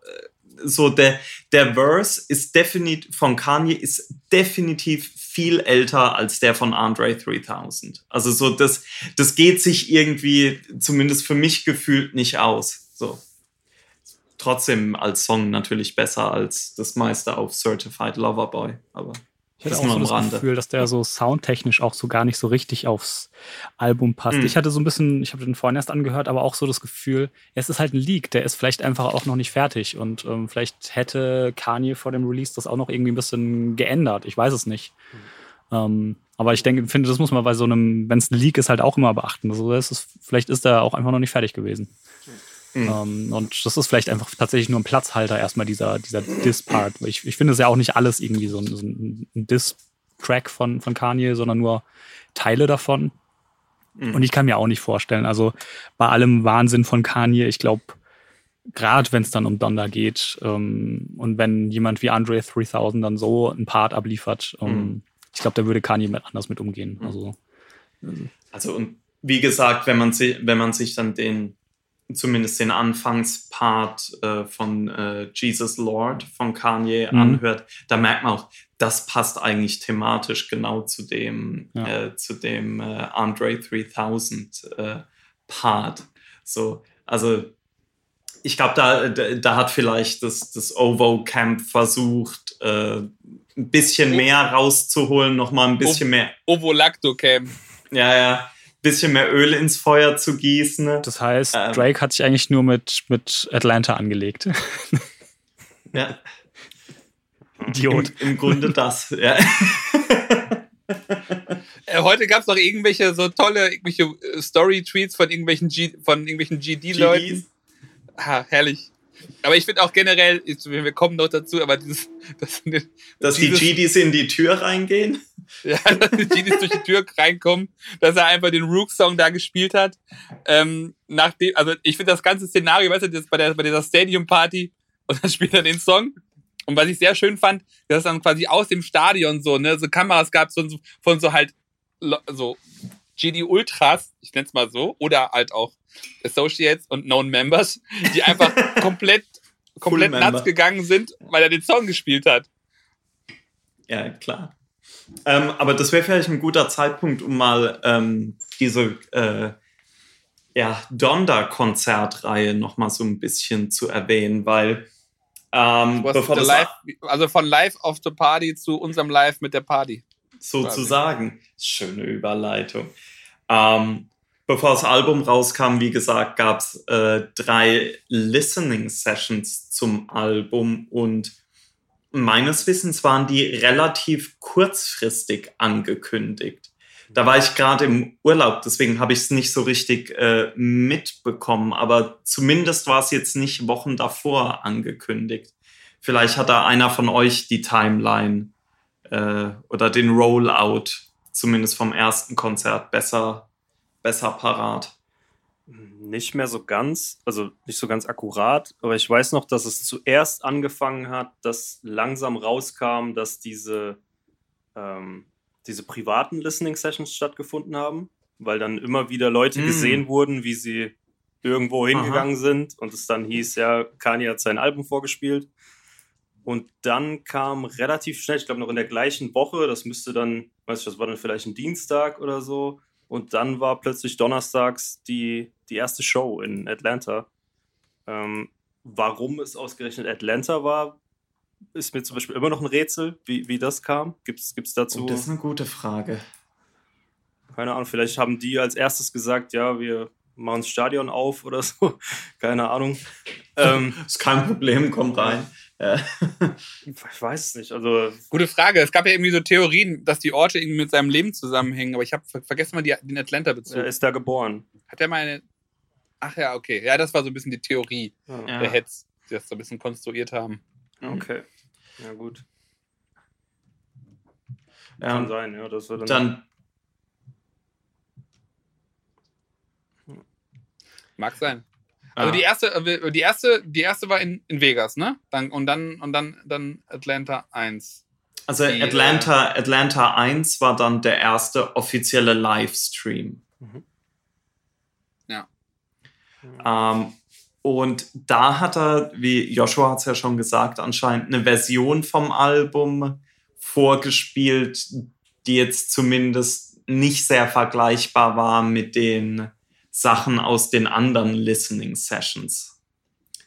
Ähm, ich kann mich auch erinnern, ich meine, ich hätte auch gelesen von dem Griselda-Track und der war beim ersten Atlanta-Konzert dann auch nicht Mhm. äh, dabei. Aber das erste Atlanta-Konzert war ja auch schon wieder eine geile Inszenierung, einfach, weil es ja im Grunde nur eine riesige weiße Fläche war, eine riesige weiße Bühne und Kanye in äh, roter, äh, roter Daunenjacke im Grunde Ja. und der typischen Maske Ja. dann im Grunde solo alle Tracks performt hat. Das fand ich so geil, weil das so eine Brücke schlägt, die schon seit 15 Jahren oder so da ist. Also es gab ja auch dieses äh, Stronger-Video damals, wo so ganz viel Akira-Bezug ist, also zu dem Anime-Film Akira. Mhm. Und Kanye auch immer wieder gesagt hat, äh, das ist ein Film, der mich so krass inspiriert und ich denke immer darüber nach, wie kann ich das irgendwie damit verbinden oder so. Und dann kommt die erste Show und er steht da halt einfach in so einem Outfit, was genauso aussieht wie das, was äh, derjenige, also was Akira in, in dem Film trägt. Der ist auch immer komplett in Rot. Ich habe da letztens auch irgendwie ähm, irgendwo auf Social Media gesehen, wo irgendwie Kanye-Videos so ein bisschen auseinandergenommen wurden und gesucht wurde, welche Szenen stimmen mit äh, Szenen aus dem Film Akira irgendwie überein. Also es scheint tatsächlich Mhm. irgendwie ein sehr ähm, ja, viel, viel Bezug irgendwie zu haben. Fand ich auch sehr spannend. Kann mich, kann mich auch gut, das ist jetzt irgendwie wieder so eine anekdotische Geschichte, aber ich kann mich gut erinnern, weil ich war mal auf irgendeiner Party, muss so zwei, boah, 2008 oder so gewesen sein. Glaub, bevor ich auf jeden Fall nach Australien gegangen bin. Und dann habe ich dann so, dann meinte irgendjemand, ja, es gibt keine guten Rap-Videos. Damals schon. Erzählt heute wahrscheinlich Leute immer noch. Ähm, und dann habe ich mir einfach so ein paar Kanye West-Videos gezeigt. Und der war so komplett überfahren. Ne? Also auch sowas, also bis hin zu sowas wie Flashing Lights. Ne? Weil, also, weil er meinte so, okay, ja, muss ich zurücknehmen, die Aussage, weil die Videos sind wild, ne? Und ich finde, es gibt ja auch wirklich, also Kanye West und seine Musik, ist ja nochmal fast ein eigener Podcast, bis hin zu dem, also dem Famous. Ah, das Video. Video, ja, Wahnsinn. Äh, Ist schwierig, ne? Aber halt auch so dieses, ähm, also mein Favorit ist ja tatsächlich das unreleased ähm, I Feel Like That All the Time Video. Ist das das mit Kim? Das Ist halt es so das, wo er einfach es gibt so eins, wo Kim so riesig ist. Ist das das? Wo, Ich glaube, nee. Nee, halt, da, da ist er doch allein in einem Raum oder sowas, Genau, in, in so einem Industriegebäude. Wow, das, was du meinst, ist. Aber weißt du, was ich meine? Das wurde Aber von derjenigen, die das Video quasi gemacht hat, die hat das irgendwann mal geleakt und meinte so, das habe ich übrigens vor fünf Jahren mal für Kanye gemacht, kam nie raus. Und da war dann Kim so überlebensgroß. äh, Ja, ja, ja. weiß gar ja, nicht, ja. was das war. Ah, ich hab's gerade letztlich, bin ich da wieder drüber gestolpert. War, das, war das noch was vom, vom Cruel Summer? Sampler, vielleicht. Ich weiß nicht. Ah, anyway. Mein Lieblingsvideo ist ja die inoffizielle Version von Famous mit Aziz Ansari und Eric Wareheim. Fantastisch. ja, Ich hatte ganz kurz äh, gedacht, du meinst Fate. Ist einfach so, so einfach zwischendurch mal so eine coole sexistische aus. Ich finde besten das Fate. Fate ist klasse. Klasse, super. Ja. Der Theaner. Aber ich habe mir jetzt, äh, wie gesagt, heute und äh, ja, gestern auch nochmal diese Atlanta-Sessions angehört und auch angeschaut. Also und auch da muss man sagen, also die, der visuelle Aspekt ist das eine. Aber was mir jetzt nochmal viel krasser aufgefallen ist, wenn man diese Listening-Sessions so ein bisschen back-to-back hört, wie sich die Songs weiterentwickeln. Und das, das bekannteste Beispiel ist Hurricane, das jetzt in der Atlanta äh, 1 Listening Session noch sehr ähnlich klingt wie, der, wie die Version von 2018, also Beat und Sample. I Hurricane, don't let me come to my, my Miami and Barry Wayne. Alter Pusher T-Line, egal. Super, danke. ähm, aber was ich dann auch wieder spannend fand, was mir jetzt davor noch nie aufgefallen ist, und das ja auch auf dem Album, es ist ja das erste Mal, oder naja, sagen wir das zweite Mal, dass Kanye bewusst zumindest Teile von den Vocal Takes von den, ich nehme mal an, Ghostwritern drin lässt in den Songs. Wo, wo er so ein bisschen hin und her geht äh, in den Vocal Takes mit den Ghostwritern. Das fällt, glaube ich, am meisten auf bei Jail, äh, wo er mit Damn Joints so ein bisschen hin und her geht. Aber da ist es dann auch bei der Hurricane-Version von Atlanta 1, hört man relativ viel eigentlich von Royster 59. Was man dann aber auf dem Album selbst gar nicht mehr hört. Da ist es dann nur noch Kanye. Also das, das finde ich unheimlich spannend. Oh, wieder ein Trinken. Ähm, dass er da tatsächlich immer hin und her spielt mit diesem, was ist meine, mein Vocal Take und was ist der Vocal Take von einem Ghostwriter. Das habe ich so auf anderen Alben zumindest noch nie gehört. Ähm, er hat ja auch, genau, also ne, South Carolina war ja auch eigentlich komplett ein Pusher T Reference Track, ähm, habe ich gelesen. Also dass er da, da hat er ja auch mhm. hin und her. Äh, ich finde, das transparenteste ist ja und das, da ist auch übrigens, wo mir der, wo mir, also im Vorgespräch haben wir über Veränderungen im Mix und Master gesprochen, mhm. wo mir tatsächlich eine Veränderung aufgefallen ist bei Into the Night, wo er quasi seine Mutter ja äh, samplet. Ja. Da gab es tatsächlich, gab es auf jeden Fall eine Version, wo die quasi über das Into the Night selber nochmal gerappt haben. Das klang total ähm, das klang unmelodisch. Und ja. jetzt, hat, jetzt ist es ja quasi so, dass sie quasi eigentlich so den einfach nur das Into the Night so ein bisschen, glaube ich, äh, corrected haben und das ist, oder auto-tuned, die Mutti ein bisschen auto-getuned haben, dass es quasi in den Beat besser reinpasst und da keine andere Vocal mehr drunter liegt. Ähm, also, und das ist ja aber auch interessant, weil das, das ist ja wieder so ein, so ein Thema, wo wir zu, zu der These von Daniel oder zu diesem äh, wertschätzenden Element von Daniel zurückkommen, dass man so, eine, so einen Einblick in den Entstehungsprozess hat ähm, und das ist ja, findet sich an manchen Stellen ja auf dem Album sozusagen auch wieder, äh, bis hin zu den Part-2-Tracks, die mhm. ja auch wieder Demos und Demos und Demos. Ich glaube, irgendein Producer hat ja auch gesagt, wurde gefragt, wie ist denn der Prozess mit Kanye? Er hat gesagt, es ist eigentlich nur Demos, Demos, Demos, Demos, Demos, Demos, 100 Varianten, ne? So wie gab es ja damals im Prinzip ja, wie wir gesagt haben, eigentlich auch früher schon. Ne? College Dropout, Advanced und Original sind ganz anders. Ähm, äh, bei Graduation hat, hat ne, gibt's, gab es, äh. Mike Dean gesagt, 100 Mixes von, äh, von Stronger. bis, bis, ne, oh ja, also, Stronger oder, war irgendwie so, so Blind Mixes, wo dann irgendwie verschiedene, mhm. verschiedene Mixer und Masterer quasi ihm dann einen Mix schicken mussten und ohne Namen und er dann die, die dann getestet hat ne, und welcher ihm am besten gefallen hat. Dann musste Timberlake auch die Drums machen, weil es nicht genug gehittet hat und so. Also der, dieser Prozess, der ist ja eigentlich auch schon immer da. Ne? Es sind ja viele Sachen, wie wir auch schon öfter, wenn wir über Kanye gesprochen haben, sind Sachen, wo wir sagen, ah, das hat er ja eigentlich 2005 genauso gemacht. Ne? Mhm. Ähm, sieht man jetzt halt wieder, nur jetzt halt durch diese ganze Social Media Ding und diese ganze mhm. andere Art, wie wir quasi Prozesse und Leaks und so mitbekommen, ist das noch transparenter geworden. Jetzt habe ich den Faden verloren. Naja. Macht ja nichts. Macht ja nichts. Ja, auf jeden Fall äh, fand ich jetzt diese, diese Listening Sessions super, muss ich sagen. Und dann natürlich nach Atlanta 1. Also ich glaube, das große Highlight bei Atlanta 1, sorry, da haben wir's, hatten wir es ja noch gar nicht von, war natürlich der letzte Song, nämlich Jail mit Jay-Z. Ich glaube, das kam für zumindest für die meisten relativ überraschend, äh, dass mhm. Jay-Z wieder auf einem Kanye-Song ist wurde ja auch gesagt, dass der Part nur ein paar Stunden vor der Listening Session erst aufgenommen worden ist. Und es hält sich ja hartnäckig das Gerücht, dass Jay erst wieder mit Kanye zusammenarbeitet, seit Kanye weg von Kim ist. Wobei ich da immer noch nicht weiß, ob das stimmt und was die Gründe dafür sind. Ja, das ist halt so, das kommt wahrscheinlich daher, weil Beyoncé und Jay-Z ja nicht auf der Hochzeit waren und man ähm, seitdem immer so eine Stimmung quasi da rein projiziert, dass alles nur daran liegt. Warum sie nicht auf der Hochzeit waren, weiß man nicht so ganz. Es wird dann halt immer behauptet, ja, bestimmt liegt es dann daran, dass sich Beyoncé und Kim nicht verstehen oder was weiß ich was. Aber weiß man jetzt am Ende nicht. Aber es war auf mhm. jeden Fall so und ich kann mir halt gut vorstellen, dass das ein Bruch dann halt auch bedeutet in so einer Freundschaft, wenn man nicht auf der Hochzeit erscheint. Also kam ja auch seitdem nie wieder irgendwas.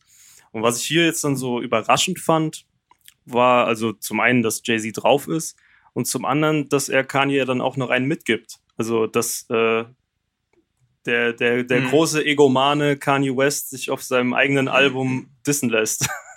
Von seinem großen Bruder quasi.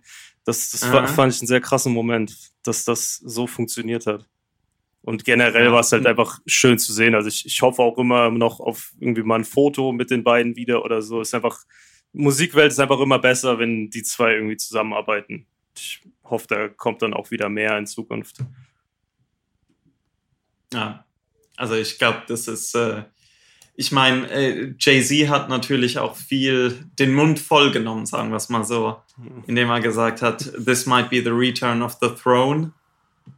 Das, äh, das, ist, das ist natürlich ein ordentlicher äh, Einstieg äh, in eine zukünftige Kollaboration. Also da wird, wird spannend sein, ob, äh, ob das wirklich so passiert. Hm. Ähm, ja, nach der, nach der ersten Atlanta Listening Session war es ja so, dass es dann, es hieß ja eigentlich, dass dann das Album auch direkt rauskommen soll. Es kam nicht raus, äh, wenig überraschend. Und dann natürlich die wahnsinnig gute Story, dass Kanye einfach nicht raus ist aus dem Stadion. Und, sie, und dann so, die, die Tage danach kam dann raus, dass Kanye sich einfach ein Tonstudio hat einrichten lassen im Stadion und da gewohnt hat. Also so und teilweise dann auch bei irgendwelchen Veranstaltungen noch zu sehen war. Genau, es gab direkt am Tag nach der Listening Session gab es ein Fußballspiel in dem Stadion und da ist er dann ah, einfach genau. äh, in, in die Fankurve gelaufen für so zwei Minuten, hat äh, sich kurz ablichten hat gesagt, lassen. Kaiserslautern, ne, hat Stress gekriegt und ist wieder. Ja so muss es gewesen sein. Und dann hat ja auch alles angefangen, als es dann hieß, okay, Kanye bleibt im Stadion. Äh, wer bleibt denn eigentlich noch alles dort? Und dann ging äh, das große Ist Mike Dean ein Gefangener äh, Meme los, was, Stimmt. was ihm, glaube ich, so, ich glaube, er hat schon nach zwei Tagen oder so gepostet, dass es ihm richtig auf den Sack geht und er das überhaupt nicht lustig er war findet. Genervt, ja, ja. aber da ging dann das, das alles. War los. aber sehr lustig. Ja. Und dann. ja, und dann kam ja doch auch dieses, dieses Thema, wo Mike Dean auch ganz viel gesagt hat, I had to get away, it was toxic und alles wieder gelöscht hat.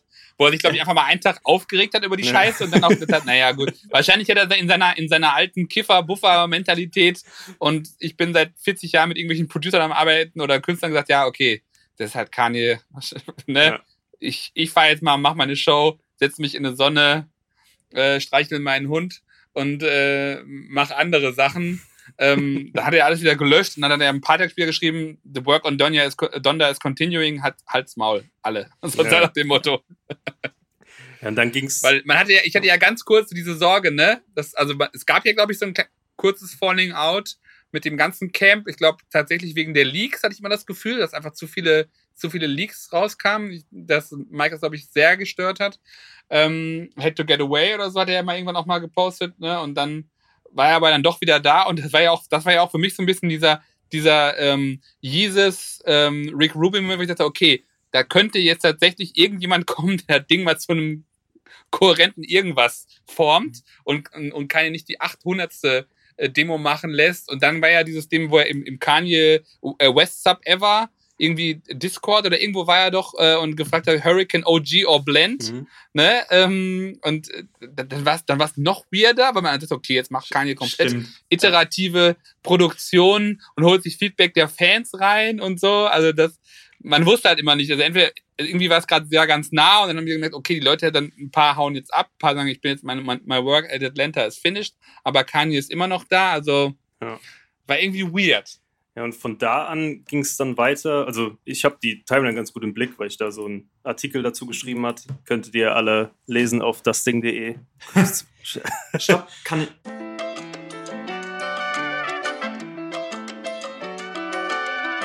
Ja, Joshua, du wolltest gerade nochmal die Timeline rausholen, äh, weil du ja auch einen Artikel dazu vorbereitet hattest, der Listening Sessions. Genau, also wir waren ja bei Mike Dean und ähm, ob er irgendwie ja. da gefangen ist.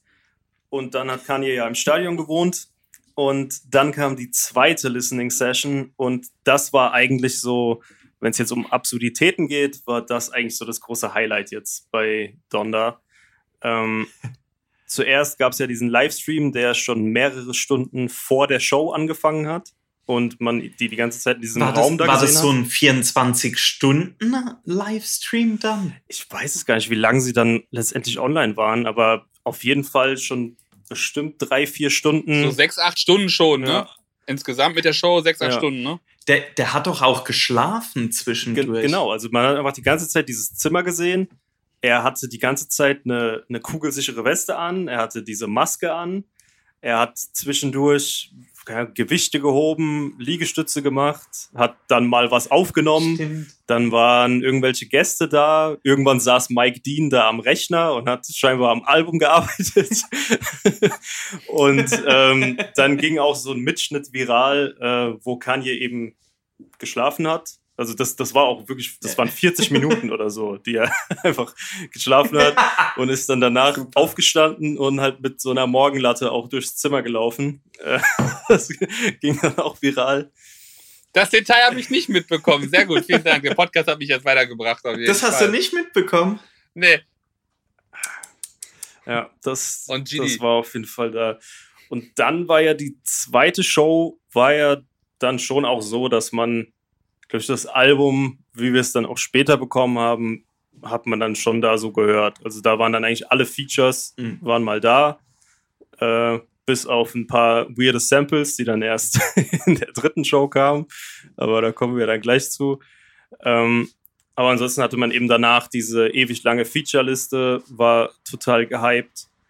Und ähm, da war ja auch das große Finale, dass er sich so Richtung Himmel hat äh, schweben lassen. Ähm, hm. Brauchen wir jetzt nicht viel. Wie auf dem, wie auf dem, wie auf dem Jesus Tour Plakat. Ja. Äh. Braucht man jetzt auch nicht so viel zu interpretieren. Also auf dem Weg zu, zu seiner Mutter natürlich. Ähm, ja. ja, und dann.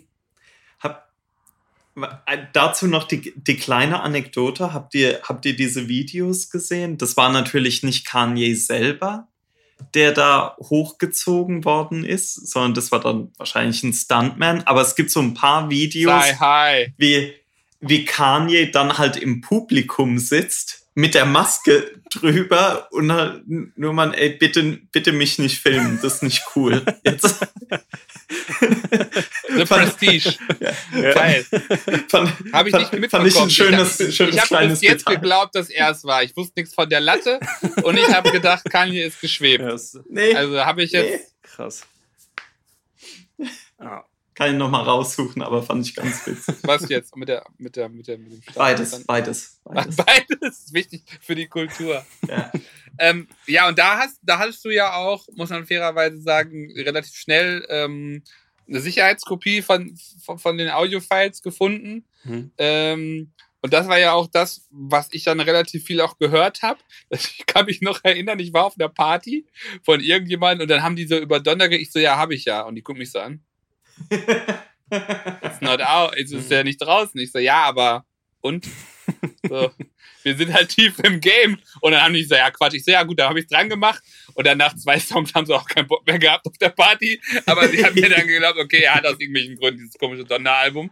Ähm, und das Album oder die, die Version, ne, Joshua auch sagt, die ist ja relativ nah am, am, am Endprodukt, bis mhm. auf Sequencing und so und so ein paar andere Sachen.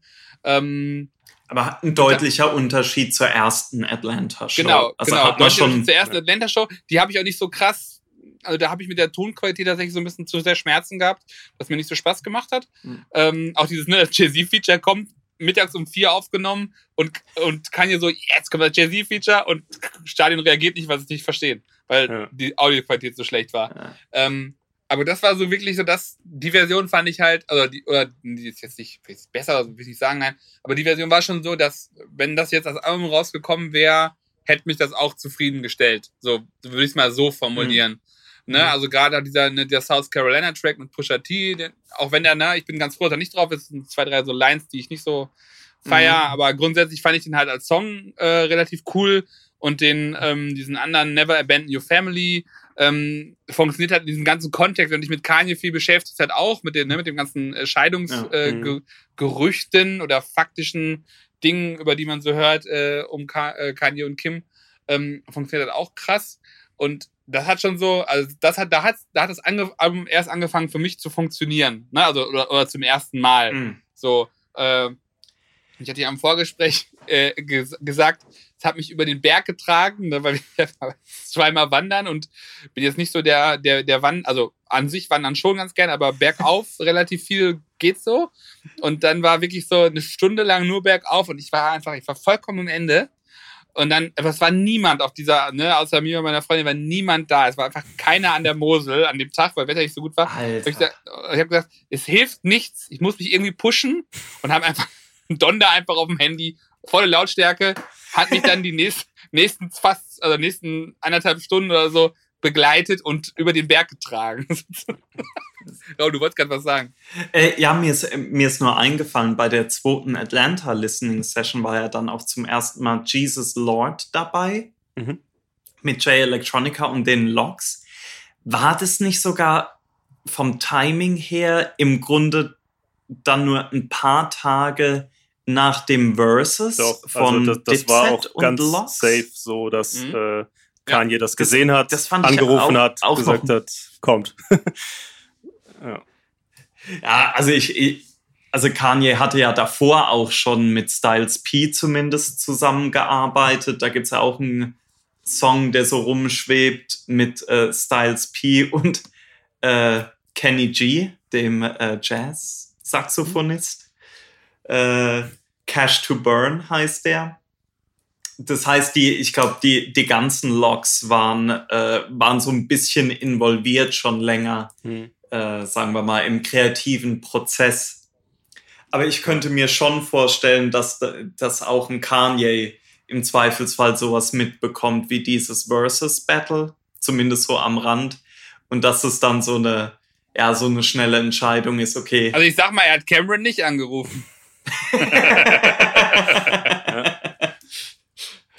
Obwohl er die besseren Songs mit Cameron hat. Naja. Aber äh, Jellex hat tatsächlich gesagt, wir waren vorher nicht auf Donda. Also es war, es war eine Post-Versus-Reaktion. Der hat ja noch den Spruch gesagt, wo, die, wo ein paar Leute das geglaubt haben, wo ich dachte so, Leute, ihr seid keine äh. Heads im Game.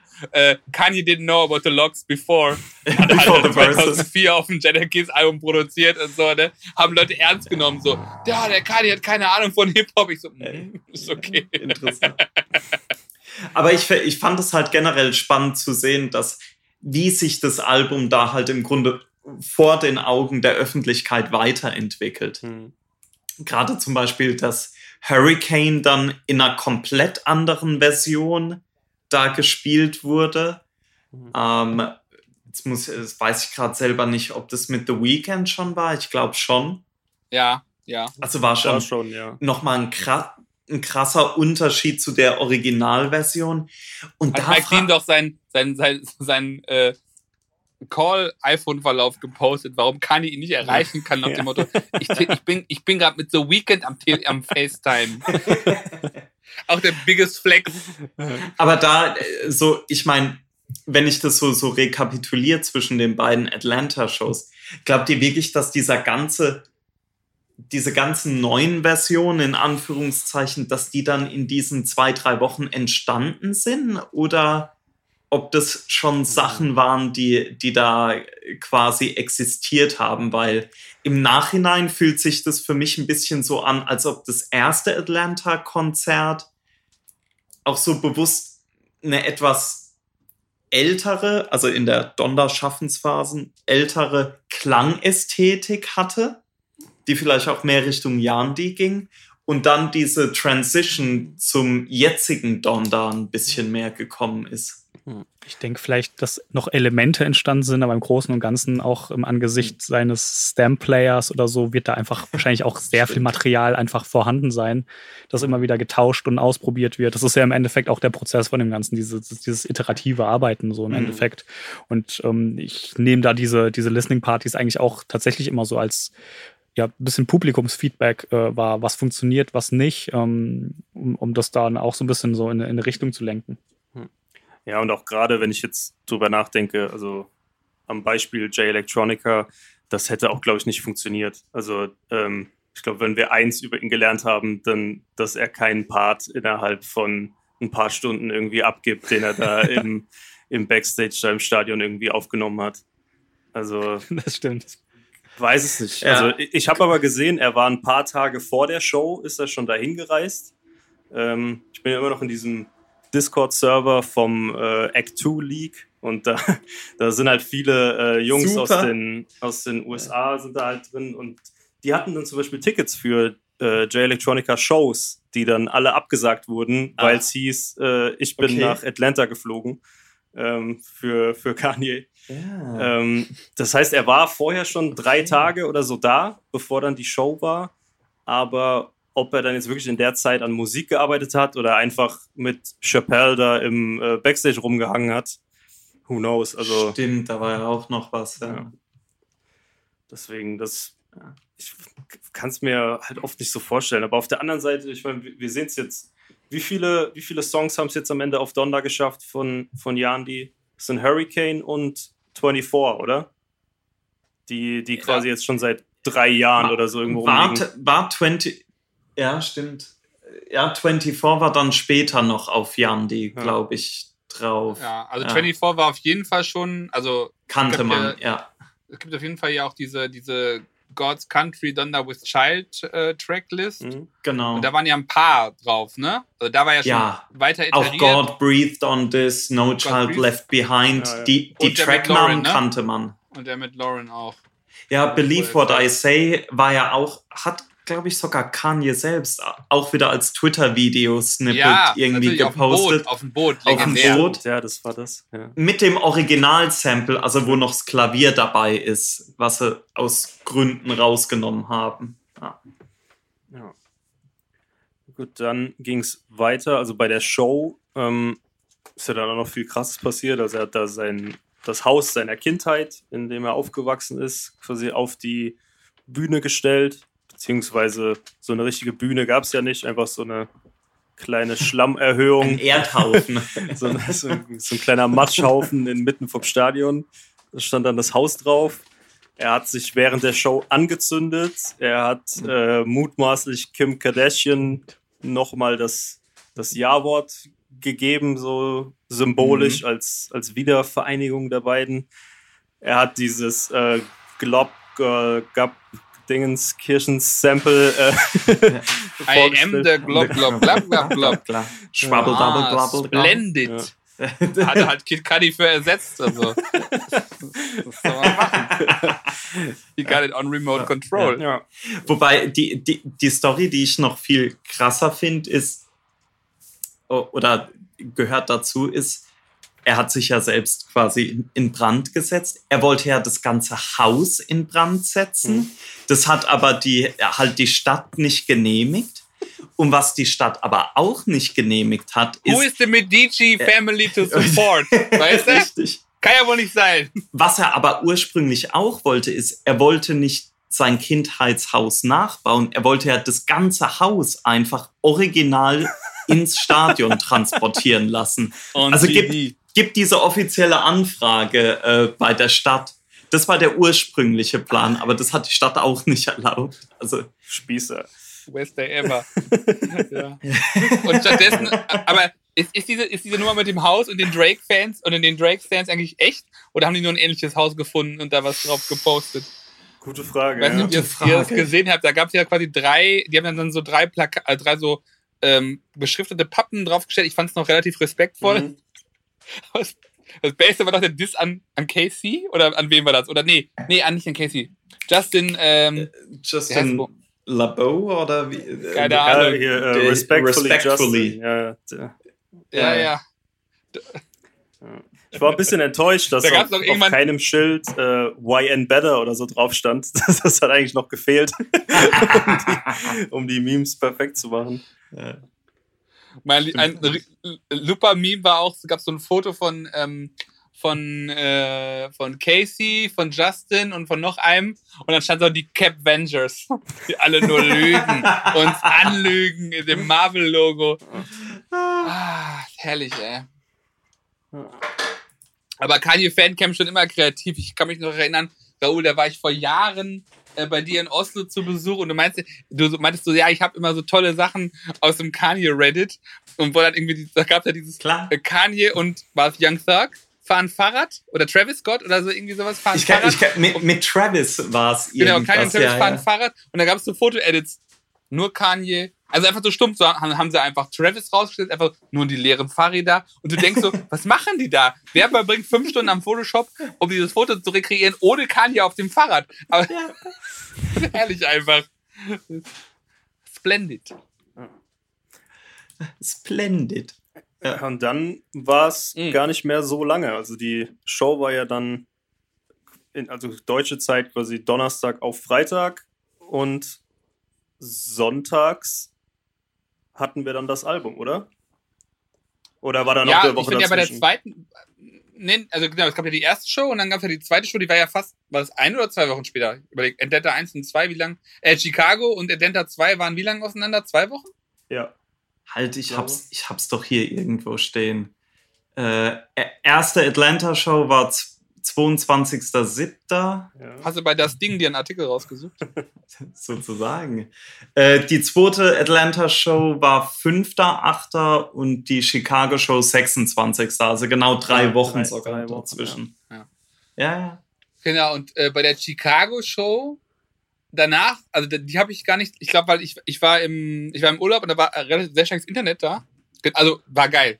Ho- fünf- 200 Meter vom Hotel war gutes Internet, 200 Meter auch, aber beim Hotel war nichts. Und WLAN ging auch kaum und ich so, ich habe ein Problem, ich muss Kanye gucken. Okay? Aber hat er nicht, äh, ging dann tatsächlich, bin irgendwie wie von, also ohne, ohne Wecker einfach so um fünf wach geworden und die Show war ja so mega verspätet. Und hab äh, einfach ge- gefühlt und hab dann reingeguckt und äh, weil ja dann einfach kein Mensch online war, hat das ein Balken WLAN halt gereicht, um mir auf Apple Music den Stream anzugucken. Und, aber da merkte man schon die ganzen Kommentare, äh, he's ruined the album, Jay moves, he removed Jay, Mhm. he put on the baby, ne, und Cuddy weg. Ja. Ne, und Cuddy ist weg und, und, und Griselda weg und also Conway Mhm. weg und ähm, ne, Deluxe weg und M- Marilyn Manson ist da mit seinen ganzen äh, Vergewaltigungsvorwürfen. Kanye dreht komplett durch, er ruiniert das Album und ich schon wieder, oh, die Stimmung ist schon wieder gut hier. ähm, Ja. aber die Show, ich meine, Raoul, du hast, glaube ich, du hast die Show, also ich glaube, Joshua, du auch, ich habe die ja, glaube ich, komplett geguckt. Mhm. Also Mhm. entweder live oder, oder später. Die war schon nochmal ein anderes Level, fand ich. So von der gesamten Inszenierung. Ja. Also da hat man ja auch gemerkt, da, da wurde, glaube ich, auch im Vergleich zu den anderen Shows wurde da auch richtig geprobt. Also es gab ja auch äh, um, diesen, um dieses Haus herum gab es ja auch Leute, die wirklich Performances äh, hatten und äh, getanzt haben und so. Mhm. Also das war, das hatte tatsächlich mehr was von einem Konzert als die anderen. Äh, auch wenn kein einziges Mal Mhm. irgendwie ein Mikro in der Hand war oder so, aber es hatte irgendwie mehr den Vibe von einer Show als von einem äh, einfach nur, wir drücken mal auf Play und laufen so ein bisschen rum und ich zeige euch halt das Album. Ich glaube, das hängt auch damit zusammen, dass dann halt auch, glaubt nicht alle, aber viele Feature-Gäste vom Album halt dann auch auf der äh, Veranda vom Haus äh, irgendwann mal erschienen sind und dann na, zumindest für ihre Parts anwesend waren. Was natürlich auch für so bizarre Szenen gesorgt hat, wie Marilyn Manson neben Westside Gun mit dem Iced Out MF Doom Westside Gun Piece. Also. äh, Yo. Ja. ja, und dann sonntags war es dann soweit. Auf einmal, ich glaube, Mhm. deutsche Zeit waren es so weiß ich, 14 Uhr. 14 Uhr. 14 Uhr kam es 14 Uhr kam, Ja. 14, 14 Uhr kam's raus. Ja. Und dann, Muss man auch wissen. was, was, Where were you when, when Kanye dropped Donda? Ich Ja. war in einer Umkleide voll. Ich war gerade raus aus einer Badmintonhalle. Und dann kamen die, kamen, dann kamen die Nachrichten, es ist raus! Ja. Also, was ich Ich, halt, ich stand in der Schlange von Tim Wendelbohr, dem besten Kaffee der Welt, habe ich gewartet. Ach. Wollte schon wegrennen. Naja. Also, was ich halt tatsächlich total krass fand an diesem Sonntag, ähm, wir haben jetzt schon ein bisschen drüber gesprochen, was Kanye West so für eine Person ist und wie sich Leute auch an ihm stören können. Aber am Sonntag war wirklich meine ganze Timeline voll mit Leuten, die alles abgebrochen haben, was gerade irgendwie passiert ist und sofort dieses Album gehört haben. Also das Ja. soll mir wirklich mal jemand einen anderen Künstler zeigen, bei dem das in der Form der Fall ist, wenn äh, da das Album rauskommt. Das fand ich nochmal Mhm. sehr krass zu sehen, dass das, also halt einfach immer noch so, das war vor zehn Jahren, war das genauso und ist jetzt immer noch so. Ja, das stimmt. Und mal sehen, Das fand ich auch sehr krass, das zu beobachten, was für ein, ja, wa- was für ein Event, was für ein Ereignis das ist für viele Leute. Ähm, ich weiß gar nicht, also ist, ist das in Deutschland auch so krass? Nein, ist das ein- Deutschland wieder verkackt, weißt du? Ich guck mir dann alle Charts an, die ganzen Kanye, ganzen Kanye Leaks so. In UK auf 1, in Australien auf 1. Also ni- nicht nur Apple Music, sondern insgesamt. Deutschland Platz 4. Und dann irgend so eine Scheiße auf 1. Ich hab gedacht so, das ist einfach ein Drecksland. Wo ich muss, muss, mein, muss mein, meine, mein Take aus der letzten Folge Folge wiederholen. nochmal wiederholen. Nee, aber also, also da ich so nicht unterbreche, aber, aber wa- was ich tatsächlich krass fand, war dieses Thema, man muss es ja vergleichen. Also, ne, wir kommen ja irgendwann, oder wir haben ja ein bisschen über Drake gesprochen und ähm, mir war klar, dass Certified Lover Boy mehr Streams holt. Aber Drake hat ja auch so eine klassische Promophase. Also kurz, ne, aber intensiv. Der hat, ähm, ich glaube, ich 70 Millionen Follower auf Insta oder keine Ahnung, Kanye hat halt sieben und zwei Posts, ne? Ähm, gefühlt, wo der eine sagt, das Album ist ja gar nicht mit meinem Wunsch echt. Kommen wir gleich noch zu. Ne? Und, ähm, und klar, Drake ist ja, der wird immer die, immer die Nummern haben und der hat ja auch die Hits im Radio und so. Und für, für eigentlich für einen Künstler, der eigentlich keine Radio-Hits hat, ist halt dazu zu sagen, ne, auf irgendwie diesen Rekord zu brechen auf Apple Music in 100, ähm, was waren es 31, am Ende 152, keine Ahnung, Ländern auf der Eins zu sein. Da denkst du auch so, dieses, dieses, ne, dieses, ja, das ist ja nicht relevant oder so, die Kanye-Fans machen nur wieder Hype. Nee, so, ne, also das, hat- das fand ich auch nochmal, auch für mich krass, auch noch, auch das nochmal von diesem, von diesem US-Aspekt zu lösen, weil es gibt ja auch Leute, die sagen, ja, Kanye ist nur in den USA bekannt. So, Mhm. der ist halt nicht so, der ist halt nicht so jemand wie ein, wie ein Drake, der, den quasi jeder kennt, aber quasi, ich habe das Gefühl, jeder, der irgendwie ein Interesse an Musik hat, kennt halt, ke- kennt halt Kanye und hört auch im Zweifel sich mal ein Kanye-Album ein.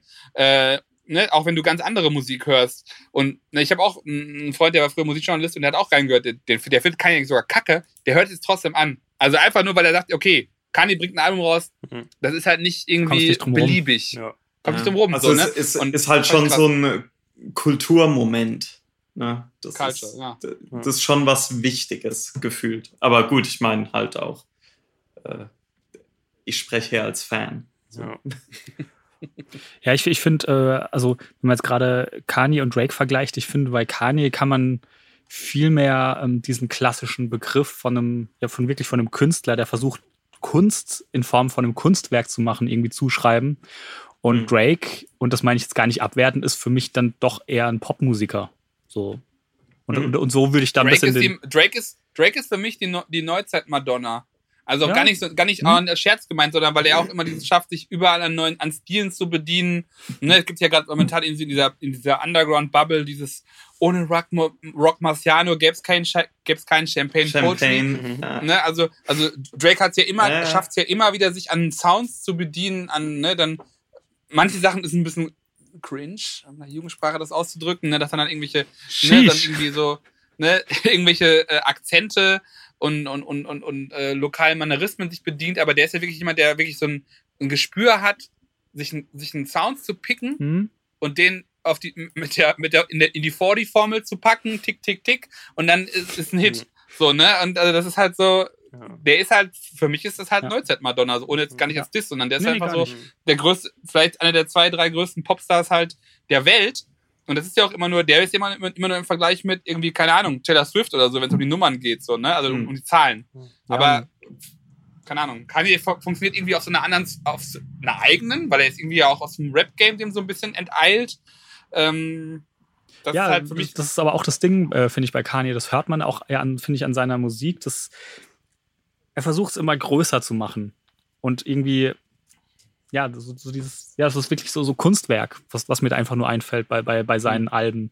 Und, und jetzt, da, da geht es ihm jetzt gar nicht drum, dass es irgendwie dem irgendeine krasse Bedeutung zuzumessen, sondern allein die ganze Herangehensweise, die, wie, wie er diese Alben macht, die, dieses alles, was da außen rum passiert, das ist mhm. ein, ich weiß nicht, ich musste da die ganze Zeit, ähm, ich war vor ein paar Jahren in Berlin im Salvador Dali Museum und ich erinnere mich da noch an, an so ein paar Ausschnitte, auch so Zeitungen, die aus der Zeit waren, als äh, Dali noch gelebt hat. Der halt auch einfach so ein, ja, man, man kennt ihn ja so, so vielleicht so ein bisschen so ein total exzentrischer ähm, Typ war, der halt auch in der Öffentlichkeit irgendwie sehr wie er rübergekommen ist und dann halt aber auch diese, diese großartige Kunst gemacht hat. Und mhm. das ist viel mehr ein Vergleich, den ich irgendwie bei, bei, bei Kanye sehe, der, der ja auch eben die, diese, diese total schillernde, kontroverse Figur ist. Davon abgesehen, in seiner Kunst aber wieder teilweise auch diese Sachen aufgreift, aber auch irgendwie ganz anders ist und, und, mhm. und ganz anders daran geht. Und man, ich finde, man merkt halt auch einfach, ähm, wie wichtig Kanye dieses Release dann am Ende ist. Diese Musik, wie viel, wie viel, wie viel er selbst da reinsteckt, wie emotional er da involviert ist und mhm. ähm, wie, also ich glaube deswegen, also das, das macht ja auch, glaube ich, ein bisschen den, den Wahnsinn oder die, das ist vielleicht falsche Wort, aber die, das, das, ja, die, diese psychische Krankheit, ich weiß nicht, welche das jetzt ist bei Kanye, aber der hat ja an, offensichtlich, ja, aber, aber ich, ich finde, das spielt da ja auch sehr rein und das, das merkt man ja auch irgendwie in, in diesem ganzen Ding. Ähm, und es bedingt sich, glaube ich, auch einfach gegenseitig ein bisschen, diese, die, dieser, dieser Wahnsinn, diese Kunst, diese, diese öffentliche Figur. Mhm. Und, und das ist, finde ich, der große Unterschied einfach zu Drake, der halt irgendwie auch ein, wahrscheinlich ein kreativer Mensch ist und sich da ganz viel Mühe macht für seine Alben, aber ähm, ja, ich glaube, bei, bei Kanye würde, also Kanye würde ich eher zutrauen, oder hat er wahrscheinlich auch schon gemacht, ein Album zu machen, das sich nicht verkaufen wird, wo aber seine Vision umgesetzt ist. Hm, ja. Und ich glaube, bei einem Drake, der, der geht halt dann doch eher auf die Nummern. Ja. Ähm, eine Sache würde ich gerne noch sagen zu der äh, psychischen Krankheit. So, mhm. es, es ist so, dass man da bei Kanye definitiv drüber reden muss und dass man da, dadurch vielleicht manche mhm. Dinge auch anders äh, betrachten muss. Mhm. Aber ich finde, das nimmt auch total überhand. Also gerade seit äh, er damit so mhm. offen umgegangen ist, ähm, macht er jetzt eben diese, diese verrückten Kunstinstallationen, wie wir es ja vorhin genannt haben, und macht diese, mhm. diese krassen Sachen und so krasse Moves und äh, überlegt sich irgendwelche Konzepte und ähm, ja, ist halt einfach so, halt so der ganz normale Kanye-Wahnsinn. Und alles, was man dann immer so hört, ist, ja, der, der Mann braucht einfach Hilfe. So, also es wird ihm jetzt, mhm. äh, momentan wird ihm so ein bisschen das Künstlersein wird ihm so abgesprochen, mhm. was dann einfach immer nur heißt, ja, der ist halt krank, so, der, kein Wunder, dass der dieses äh, Filmsample da in, in sein Album packt, der ist ja krank oder so. Also nein, das ist, das mhm. ist, äh, das ist der, der, sitzt ja nicht sabbernd in der Ecke und weiß nicht mehr, was er macht. So, der, der, der ist halt exzentrischer als andere Leute, aber das war er auch schon vor so einer Diagnose. Also das gehört mhm. einfach zu seinem Wesen dazu. Und ich finde, das nimmt echt ein bisschen Überhand, dass man da alles so auf diese Krankheit schiebt. Auf jeden ja. Fall, ja. Ja, ich, aber das ist halt, also, ne, das ist ja auch im, also man kann das ja auch an den, den Spin irgendwie anders haben. Das habe ich ja manchmal so, weil man ja auch Sachen rechtfertigt, die er tut damit. Ne? Ja. Also du kannst ja, ne, also mhm. ich, ich habe, wenn ich jetzt mal ehrlich bin, habe ich schon ein Problem damit, dass er The Baby und Marilyn Manson aufs Album packt. Ne? Also man kann dann immer so da Im Gegensatz zu Chris Brown. ja, ne? Also da kann man, da kann man, man, man kann immer den Spin finden, wo, den ich auch irgendwie sehe, dass man, dass er sagt, okay, ne, auch, auch Sünder haben sozusagen neben mir Platz, ne, aus so einer christlichen mhm. Perspektive. So das ist das, was ich mich auch immer frage, ob das, äh, äh, weil ich meine, dieses ganze christliche Thema zieht sich ja auch bei Donda äh, komplett durch, ob das nicht so dieses irgendwie den, den Leuten die Chance irgendwie auf Vergebung immerhin zu geben. Ist, Der ist zum also, einen, ich, ich habe es ein bisschen, ehrlich gesagt, ein bisschen anders äh, gesehen. Und zwar, dass er diesem Menschen, also jetzt in dem Fall zum Beispiel Marilyn Manson, dass er in dem Fall auch daran sieht, also okay, jetzt wird es ganz schwierig, aber ähm, das sind ja da also Take, aber, ja, die, die, die, die, ich sag mal, die Marilyn Manson werden, werden glaube ich, gerade ähm, Sexualverbrechen vorgeworfen, richtig? Ja. Ja, also mehr, mehrfache ja. also Grooming, Rape. Genau. Ne? Also und Leute sagen, ne, ich habe irgendwie eine Freundin von mir, war dann ist dann Marilyn Mansons Freundin, Gespielin geworden und dann hat, hat der hat die quasi komplett umgedreht, psychologisch manipuliert und ne, okay. ne, in dem Kontext vergewaltigt.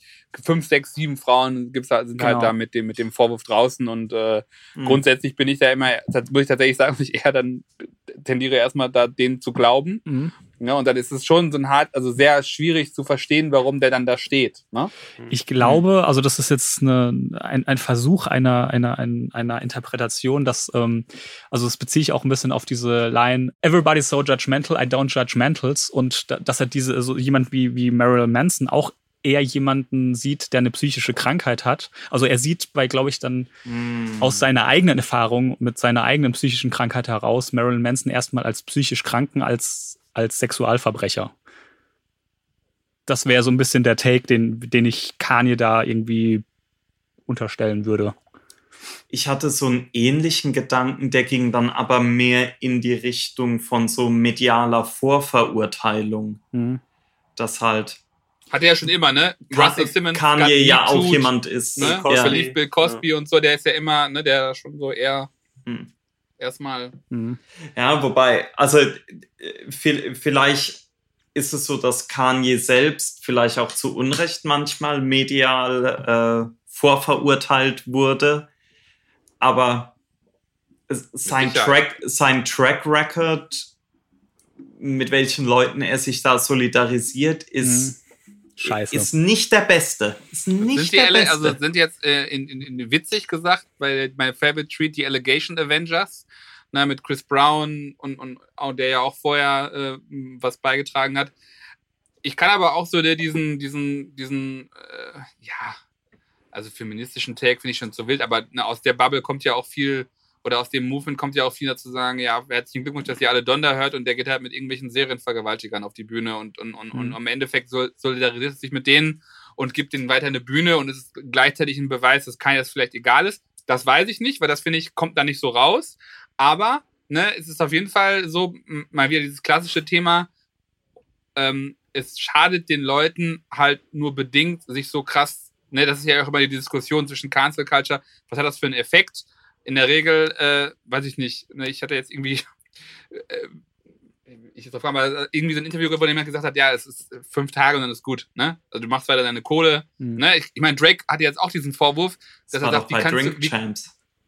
Ja, ja, auch komme komm ich auch noch zu. Aber da kam ja auch von jetzt der Vorwurf an Drake, den ich auch verstehe. Warum musst du jetzt ein R. Kelly-Sample mit, mit Songwriting-Credits machen? Du hast das fetteste Album der Welt. Mhm. Ne? Du wirst, mhm. R. Kelly wird mit dir jetzt Geld verdienen. So, ne? Und bei R. Kelly sind sich alle relativ sicher, der hat's gemacht, ne? Gerade Drake ähm, als, äh, als Alia-Stan, der er ja ist. Also ja. gerade dann macht es ja irgendwie noch weniger Sinn.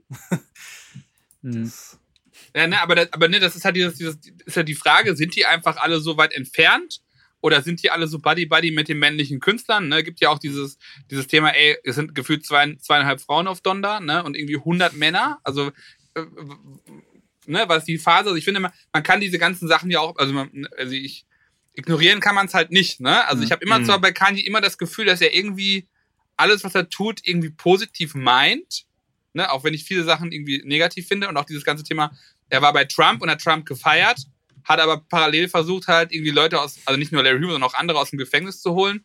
Ne, ist der positive Spin, ja, ne, der hat Trump halt nur so sozusagen hofiert, um ein Ziel zu erreichen. Gibt's ja, das hat, glaube ich, Kon ähm, hm. ähm, GLC mal erzählt. Ne? Nee, der, der, der ist nicht so, ne, nicht so hart am Riden eigentlich für, für Trump, sondern eigentlich wollte er Sachen erreichen und er hat immer dieses Problem gehabt mit Schwarze müssen Demokraten wählen. Das fand er immer aus seinem Mindset, ich mache, was ich will, immer schwierig. Mhm. Aber gleichzeitig kannst du auch sagen, du, warum muss jemand aus der Community äh, äh, den, den Trump pushen? So, also das ist immer dieses, immer dieses Hin und Her, ne? Und das ist auch ja. dann, dann habe ich, finde ich auch, habe ich auch als Fan teilweise Double Standards, wo ich bei anderen Sachen Klar. irgendwie bei, bei Künstlern, die ich nicht so toll finde, direkt sage, Hurensohn weg. Ne? Und ähm, bei Kanye sagt, ja, der meint das bestimmt so, ne, two, two sinners next to him, so he, he can ja. ascend. Also, weißt du, das ist immer so, ja die, man ist so nah und man ist so lang dabei, dass man denkt so, pff, okay, irgendwie rechtfertigt es mir doch zu Recht. Ja, da war ja diese Trump-Sache auch ein sehr, sehr gutes Beispiel dafür. Das hat, glaube ich, keine zwei Tage gedauert. Dann gab es die ersten Interpretationen. Ähm, Kanye würde da im, in der Tradition von Joseph Beuys handeln. Ähm, kennt ihr das? Also, dass das so heißt, äh, wow. der sich doch mal mit nee. so einem, der hat sich mal mit so einem äh, Boys will be boys. Ich ja. glaube, mit einem, mit einem Tiger oder so hat er sich mal eingesperrt ähm, und hat quasi so, so einen Selbstversuch eigentlich gemacht. So er und ein wildes Tier und er hat versucht, das so zu zähmen. Dann. Die waren irgendwie okay. so eine Woche in so, in so einem Käfig. Und äh, dann. Sounds about right, ja. ja. Das wäre heute, das wäre auf jeden Fall auch live gestreamt worden heutzutage bei Insta, wenn das damals gewesen wäre, auf jeden Fall. Ja. Und ähm, Boys und der Tiger ist der erste MLB-Livestream. ja, dann hieß es halt direkt, ja, Kanye macht das auch. Dann heißt es halt da direkt, ähm, das ist irgendeine Kunstaktion. Äh, der nächste sagt dann mhm. irgendwie, ja gut, der ist halt krank oder so. Das ist dann wieder das andere Thema. Also ich erwische mich da ja auch dabei und da ist Kanye auch nicht der Einzige. Also äh, ich habe das bei, bei, mhm. bei sehr vielen Leuten, also wir hatten jetzt auch schon äh, meine, meine Besessenheit von, von Jay Electronica mal äh, angesprochen. So, das ist auch das beste Beispiel, weil Jay Electronica ist, ja, ja. Äh, also da kann man nicht viel drum rumreden. Jay Electronica ist ein Antisemit. Also Antisemit. kann man, kann man ja. nichts anderes sagen. Ähm, bin froh, dass er es auf Donda nicht hat raushängen lassen. Das wäre ja auch so ein Album gewesen, wo er hätte äh, gegen, gegen Juden irgendwas sagen können. Mhm. Kam jetzt zum Glück dieses Mal nicht. Aber naja, beim nächsten Song wird es dann wieder. Ja, Thank God for Jay Alecki down with the mission. Ja. Ne? Ja. Aber das äh, gerade bei, bei Jay Electronica, das, äh, da, das ist auch so der, der andere große Künstler, würde ich sagen, wo ich da auch immer äh, mit mir selbst äh, unschlüssig bin, äh, was ich da machen soll, weil ich den einfach äh, zum einen halt künstlerisch wahnsinnig gut finde, eigentlich und auch textlich super. Und dann driftet es immer wieder ins Antisemitische, ins Verschwörungsmythische. Äh, und halt jetzt auch seit neuestem ins Impfgegnertum ab. Und das ja. ist, das, ich glaube, auf dem IDK-Album war da auch irgendeine Line gegen Dr. Fauci. Und das. Äh, äh, äh, ich denke dann einfach immer nur, man, als ich das erste Mal Exhibit C gehört habe und man hatte die größten Hoffnungen und so weiter. Ich dachte und so Exhibit fort. und ich denke so, was hat Exhibit denn mal Dummes erzählt? Ich habe gefragt, wo geht der Satz jetzt hin? Und dann hat er über, dann hat er Autos repariert. Ich habe es nicht verstanden. Richtig. Yo, Dog ja, das war schon. Ja. Aber davor hatte ich Angst auf Donner. Ja, das, das, das wäre ja auch so die Chance gewesen, dass er sagt, ihr braucht keine Impfung, wenn ihr Gott habt oder so irgendein Scheiß. Also, hatte ich ein bisschen Angst. Ja, ja, davor, ja, das ist. Weil, also, das, das muss ich wirklich sagen. Also, wenn es um, um Highlights des Albums geht, also, da ist sein Part schon ganz weit vorne. Also, ich finde den phänomenal. Ähm, der Song ist halt leider durch dieses. Äh, dieses Larry Hoover Jr. Interlude. Ähm, das ist halt geil in der, in der Album-Experience, so beim ersten Hören findet man mhm. das dann super krass. Aber so beim Track hören, wenn der dann jetzt in irgendeiner so Playlist von aktuellen Songs drin ist oder so, dann nervt es natürlich. Also dann musst du dir jetzt nicht jedes Mal noch drei Minuten Gelaber anhören über äh, Kanye, wie er bei Trump im Oval Office war. Mhm. Aber ich muss tatsächlich sagen, es hat mich komplett das hat mich komplett weggeha weggehauen. Also ich, mhm, ähm, ja. also ich kann das total nachvollziehen, was du sagst, aber es ist für mich nicht halt so wie diese unangenehmen ähm, äh, Anrufbeantworter äh, Interludes auf Diplomatic Immunity 1, mhm. sondern es ist halt jedes Mal, denke ich so, ja, es gibt's und ich bleib immer hängen, weil irgendwie halt mhm. diese Raw, diese, diese Authentizität dieses, dieses, dieses Interludes, Klar, das hat's. die finde ich so krass. krass. Also ich hatte es jetzt eher bei Life of the Party, dass mich dieses DMX-Ding da irgendwie mhm. vom, wegen der Audioqualität, glaube ich, sehr genervt hat. Wenn du das Video dann wieder siehst, denkst du auch, krass, äh, und DMX und seine Tochter und dann denkst du wieder Kanye als Vater und so.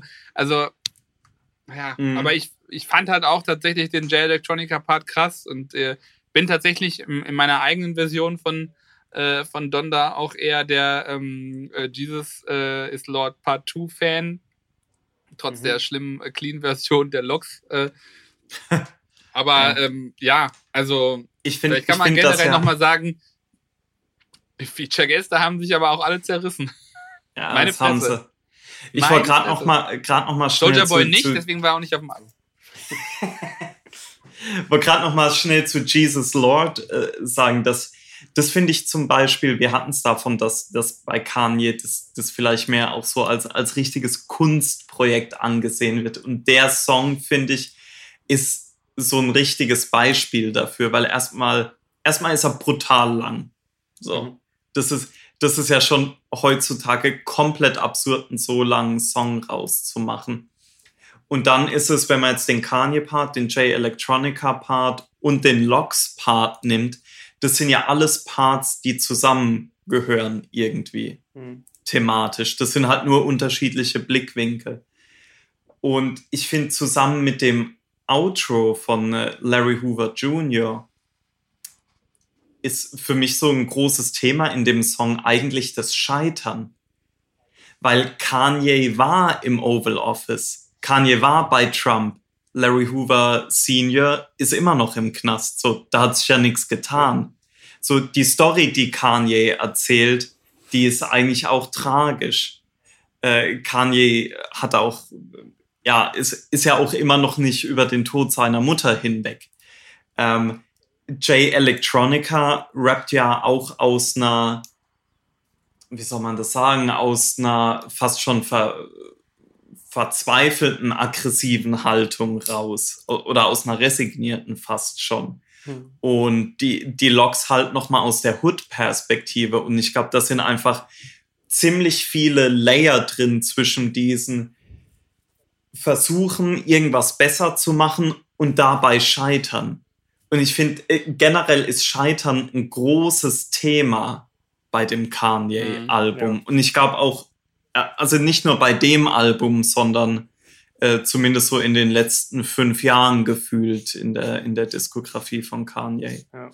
Ja, also ich glaube, wenn du auch immer diese uh, hier Watch the Throne, Dissect und so immer hörst, mhm hat ja auch jedes Album in, in, irgendwie so, so ein Story-Arc und in der Regel ist ja immer Kanye in so einer wilden, aggressiven Phase transformiert sich halt zu dem Besseren, ne? Hast du bei, beim, bei My Beautiful Dark Twisted Fantasy sehr klar, finde ich. Hast du bei Jesus auch sehr mhm. klar. Am Ende im Bound 2.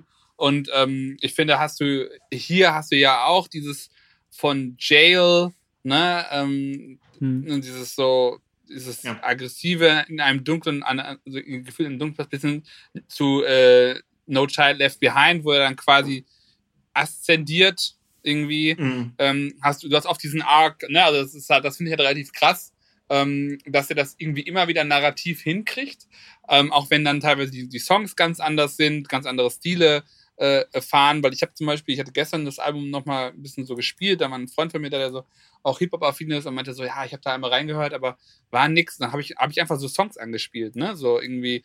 Der meinte so, ah, krass, habe ich gar nicht so, ich bin irgendwie nicht reingekommen, abgebrochen und so, mhm. dann habe ich irgendwie off the grid und, und uh, Believe What I Say und okay, okay, Part 2 und er meinte so, boah, das ist heftig auch, ne, also meinte, dass wir auch wieder nochmal, okay, muss, muss nochmal ran, ne, und ähm, das finde ich halt so krass bei den Kanye, dass du halt trotz dieser ganzen verschiedenen Stile irgendwie immer so ein Narrative Arc hast von, wo mhm. ist er am Anfang von dem Album, wo ist er am Ende, wenn man die, so die Kunstfigur Kanye sieht. Ja. Ähm, ja, jetzt, ich glaube, jetzt sind wir mittlerweile auch endlich beim Album angekommen. ich glaube es auch. ähm, und äh, ja, also ich meine, das finale Produkt, äh, 27 Songs, also für mich sind es eher 23 und dann hat Alternative mhm. Takes, also wir können quasi unser eigener Stem-Player sein und ich bin tatsächlich fast bei allen äh, äh, eher bei den Partout-Varianten. Ähm, Echt? Krass. Ja, also ich finde Okay, Okay Part 2 deutlich besser als den ersten. Ähm, ist ja auch irgendwie irgend- dann auch wieder ein impliziter, äh, ganz impliziter Drake-Diss mit drin, Ja. weil die junge Dame hatte ja Vorwürfe, dass äh, äh, äh, Drake sie geschwängert hätte, aber davon abgesehen finde ich halt ihren Part auch richtig krass. Ähm, Jesus Lord finde ich mit Locks halt besser. Ähm, Junior Watanabe bin ich auch fast schon bei Part 2. Und, also, und bei Jail ist es so, dass ich eigentlich Part 2 technisch geiler finde, aber für mich halt die, die erste Version aufgrund der Emotionalität und Mhm. der Lines von Jay halt einfach, einfach krasser hittet. Mhm. Aber ähm, so als Song fand ich tatsächlich Teil- Teil 2, wenn man so ein bisschen von den Lyrics wegbewegt, ein bisschen geiler. Ähm, ja, also es ist ein, ist ein wilder Ritt, das Album, muss ich tatsächlich sagen. Ich würde gerne noch, äh, bevor wir auf einzelne Tracks gehen, würde ich gerne mal so was noch zur, Ja. zur Grundstimmung sagen. Ich finde dieses Zusammenspiel aus so, so wirklich radikalem Minimalismus. Also wir haben ein schwarzes Mhm. Cover, wir haben ähm, teilweise sehr kurze Songs, wir haben so Songs wie äh, Jesus Lord, wo in der Originalversion jetzt Mhm. neun Minuten, die andere geht, glaube ich, zwölf. Da passiert ja jetzt nicht viel. Ja. Also das ist ja kein super krass ausproduzierter Song, so, sondern es ist alles sehr Ja. minimalistisch gehalten. Es gibt dieses Vocal Sample und halt sonst einfach nur Rap, ähm, wie, wie man sich es vielleicht als Rap-Fan auch immer wünscht, dass es so ganz, so ganz pur einfach ist. äh, und auf der anderen Seite haben wir halt die Stadionshows, wir haben so, so ganz große Gesten und, und einfach mehr irgendwie. Mhm. Also jeder Song geht dann nochmal auf. Wir haben immer Outros, wir haben diesen epochalen Sound mit Chören, generell die Überlänge vom Album. Wobei ich da mal sagen würde, also es wird dann halt immer gesagt, ja, es geht fast zwei Stunden. Aber wenn wir es jetzt mal so betrachten, dass die äh, alternativen Versionen, dass das Bonustracks sind, die nicht zum Core Record so gehören, dann sind wir, glaube ich, bei 1,10 oder so. Das ist jetzt keine so super krasse Überlänge. Also Hm. es geht Das ist eigentlich. okay, würde ja. ich sagen. Es passt noch auf eine CD. Ja. aber, aber das, das finde ich halt irgendwie so krass. Also wir, wir haben auf der einen Seite halt dieses, was er so mit My Beautiful Dark Twisted Fantasy gemacht hat, finde ich. So dieses Überwerk, so alles so fa fast wie eine Oper irgendwie äh, inszeniert. Mhm. Und auf der anderen S- Mit Film. ja, und, und auf der anderen Seite, ja, ich, äh, Cover ist halt einfach komplett schwarz. Ähm, hier äh, alles wirkt noch teilweise auch so ein bisschen roh und hier und da vielleicht auch unfertig. Ähm, wo ich so das Gefühl habe, uns erwartet vielleicht noch mal so ein Life of Pablo Moment, äh, dass, dass es Moment, noch mal äh, was Neues gibt. Oder die andere Theorie ist halt, es liegt daran, dass er diese scheiß Player da verkauft und hat es deswegen extra so gemacht, dass das quasi dazugehört, das Album selbst noch mal umzugestalten. Weiß man nicht, aber das ist mir auf jeden Fall aufgefallen, dass sich das so durch das, durch das ganze Projekt und alles, was wir jetzt so Mhm. gesehen haben, durchzieht. Also selbst die, die Stadionshow an sich, zumindest die ersten beiden, ähm, das ist eine Stadionshow, riesig. Er läuft aber eigentlich nur auf so einem weißen Feld rum und hat eine rote Jacke an. Genau. so, also da hat man diesen Kontrast auch schon. Ich finde von der ganzen Soundästhetik ähm, erinnert es mich irgendwie an so eine Mischung aus äh, Jesus King hieß es, glaube ich, gell? das letzte Kanye-Album. Mhm. Und äh, Jesus. Ich finde, man hört sehr Ja. viel Jesus da drin. Ja, total. Total. Ich finde find teilweise sogar von find von, den, von, den, von den Flows, wie er rappt. Ähm, Ich meine, klar, diese ganze elektronische, teilweise Industrial fast Industrial, schon, teilweise düstere und dann mit diesem, diesem christlichen Jesus King-Ding irgendwie gemischt, aber Ja. New Again ist da ganz krass. Ähm, das hat auch so, das hat Mhm. so ein bisschen so Can You Be Vibes, ähm, weil es halt auch dieses äh, durchgängige Ding hat. Ähm, Auf jeden Fall. da, da ist mir das auch aufgefallen, dass da sehr viel von dieser Jesus-DNA, die sich ja generell in der, ga- in der Mhm. ganzen Popmusik aber auch immer mehr ausgebreitet hat. Ja. Also das ist ja wirklich im Nachhinein ein wahnsinnig einflussreiches Album gewesen. Ähm, Habe ich, hab ich da auch viel gemerkt jetzt beim neuen Album. finde auch auf ähm, God Breathed äh, dieser, wie, wie Kanye da rappt, das hat mich, also da habe ich schon fast gedacht, das ist ein Flow, den er irgendwie tatsächlich von, von Jesus genommen hat. Mhm. Hm. Ja, also finde ich auch. Ich finde auch generell findet man vieles. Ne? Also ich finde, halt, ich, ich finde einzelne Songs haben so Graduation-Vibes. Mhm. Ähm, ich habe ein bisschen 808. Genau, bei dem Song habe ich Ja. auch die krassesten Jesus, äh, Jesus-Dinger. Ja, Ähm, Ganz klar. Dann hast du halt diese, diese Jesus is King, Pablo-esken Songs. Also ich finde, das ist halt so, wenn du wirklich da tief im Kanye-Game bist, findest du halt viele Nuancen oder viel, nicht nur Nuancen, sondern viele Songs, die so alte Sounds weiterführen. Mhm. Und dann halt das klassische Kanye-Ding, ne, wie damals schon mit äh, Can't Tell Me Nothing, mit DJ Tomb, ähm, halt, dass er dann irgendwie zwei, zwei Drill-Type-Beats drauf hat und, und so, dass er dann quasi auch mit der, mit der Kultur sich mitbewegt und ähm, Off the Grid ist halt ultra krass, finde ich. Also ähm, ist jetzt nicht unbedingt so ein Song, den ich immer ständig hören muss, weil der so ein bisschen anstrengend auch ist. Ich finde, das ist auch so mein Hauptkritikpunkt, dass manche Sachen äh, ein bisschen repetitiv sind und gar nicht im Sinne von, dass es langweilig ist, sondern dass sie halt ne, sehr oft dann immer wiederholt werden und so. Halt, hab ich, das hat so für mich so Anleihe von, wie gesagt, von diesem Gottesdienst-Ding, ne, wo immer so Call and Response und so. Äh, das ist aber, finde ich, manchmal von der, äh, von, der, von der Songstruktur anstrengend. Da gefallen mir halt so Songs, ne, wie Believe What I Say und äh, Okay, Okay, Partout halt so ein bisschen besser oder auch Hurricane, die so ein bisschen ne, straighter funktionieren als, als, als einzelner Song, die man sich auch gut in der Playlist vorstellen kann. Ähm, ja, aber ich finde, es ist sehr viel, also es ist so, es ist schon so eine Culmination von der ganzen Diskografie. Ja. Also, ne, es ist halt, er hat quasi nicht nur die Rap-Game und Allegation Avengers äh, gebracht, sondern auch quasi die eigenen Kanye Avengers, weil er die ganzen Sounds gepickt hat, äh, die, ja, die auf seinen Alben äh, irgendwie drauf waren. Und ich fand zum Beispiel, wenn man jetzt so Life of a Party zum Beispiel noch hinzufügen würde, habe ich da wieder so er Erinnerungen an, ähm, äh, an äh, College Dropout. eher. College Dropout, ne, den letzten Song, Last Call, aber auch Last so ein bisschen Call, an, ja. An, an, an äh, ähm, no, no More Parties in LA und, Ja, äh, klar. 30, ne, und, und Real Friends und so 30 Hours. Ähm, also von, von, von Pablo. Also das ist halt wirklich so dieses, ich finde ja, also er geht halt immer wieder zurück, aber, ma- aber updatet es halt für, für, Mhm. für dieses Narrativ oder für den Sound, der heute modern ist oder teilweise auch einfach mittlerweile für den Kanye-Sound, weil dieser Gospel-Rap-Vibe, den fährt kein anderer irgendwie im Mainstream. Und den, glaube ich, kriegt auch kein anderer Mhm. hin. Ähm, Lecrae. Ja. ja, ja, okay. Aber, aber das finde ich halt so, down, ähm, listening to this Jesus music.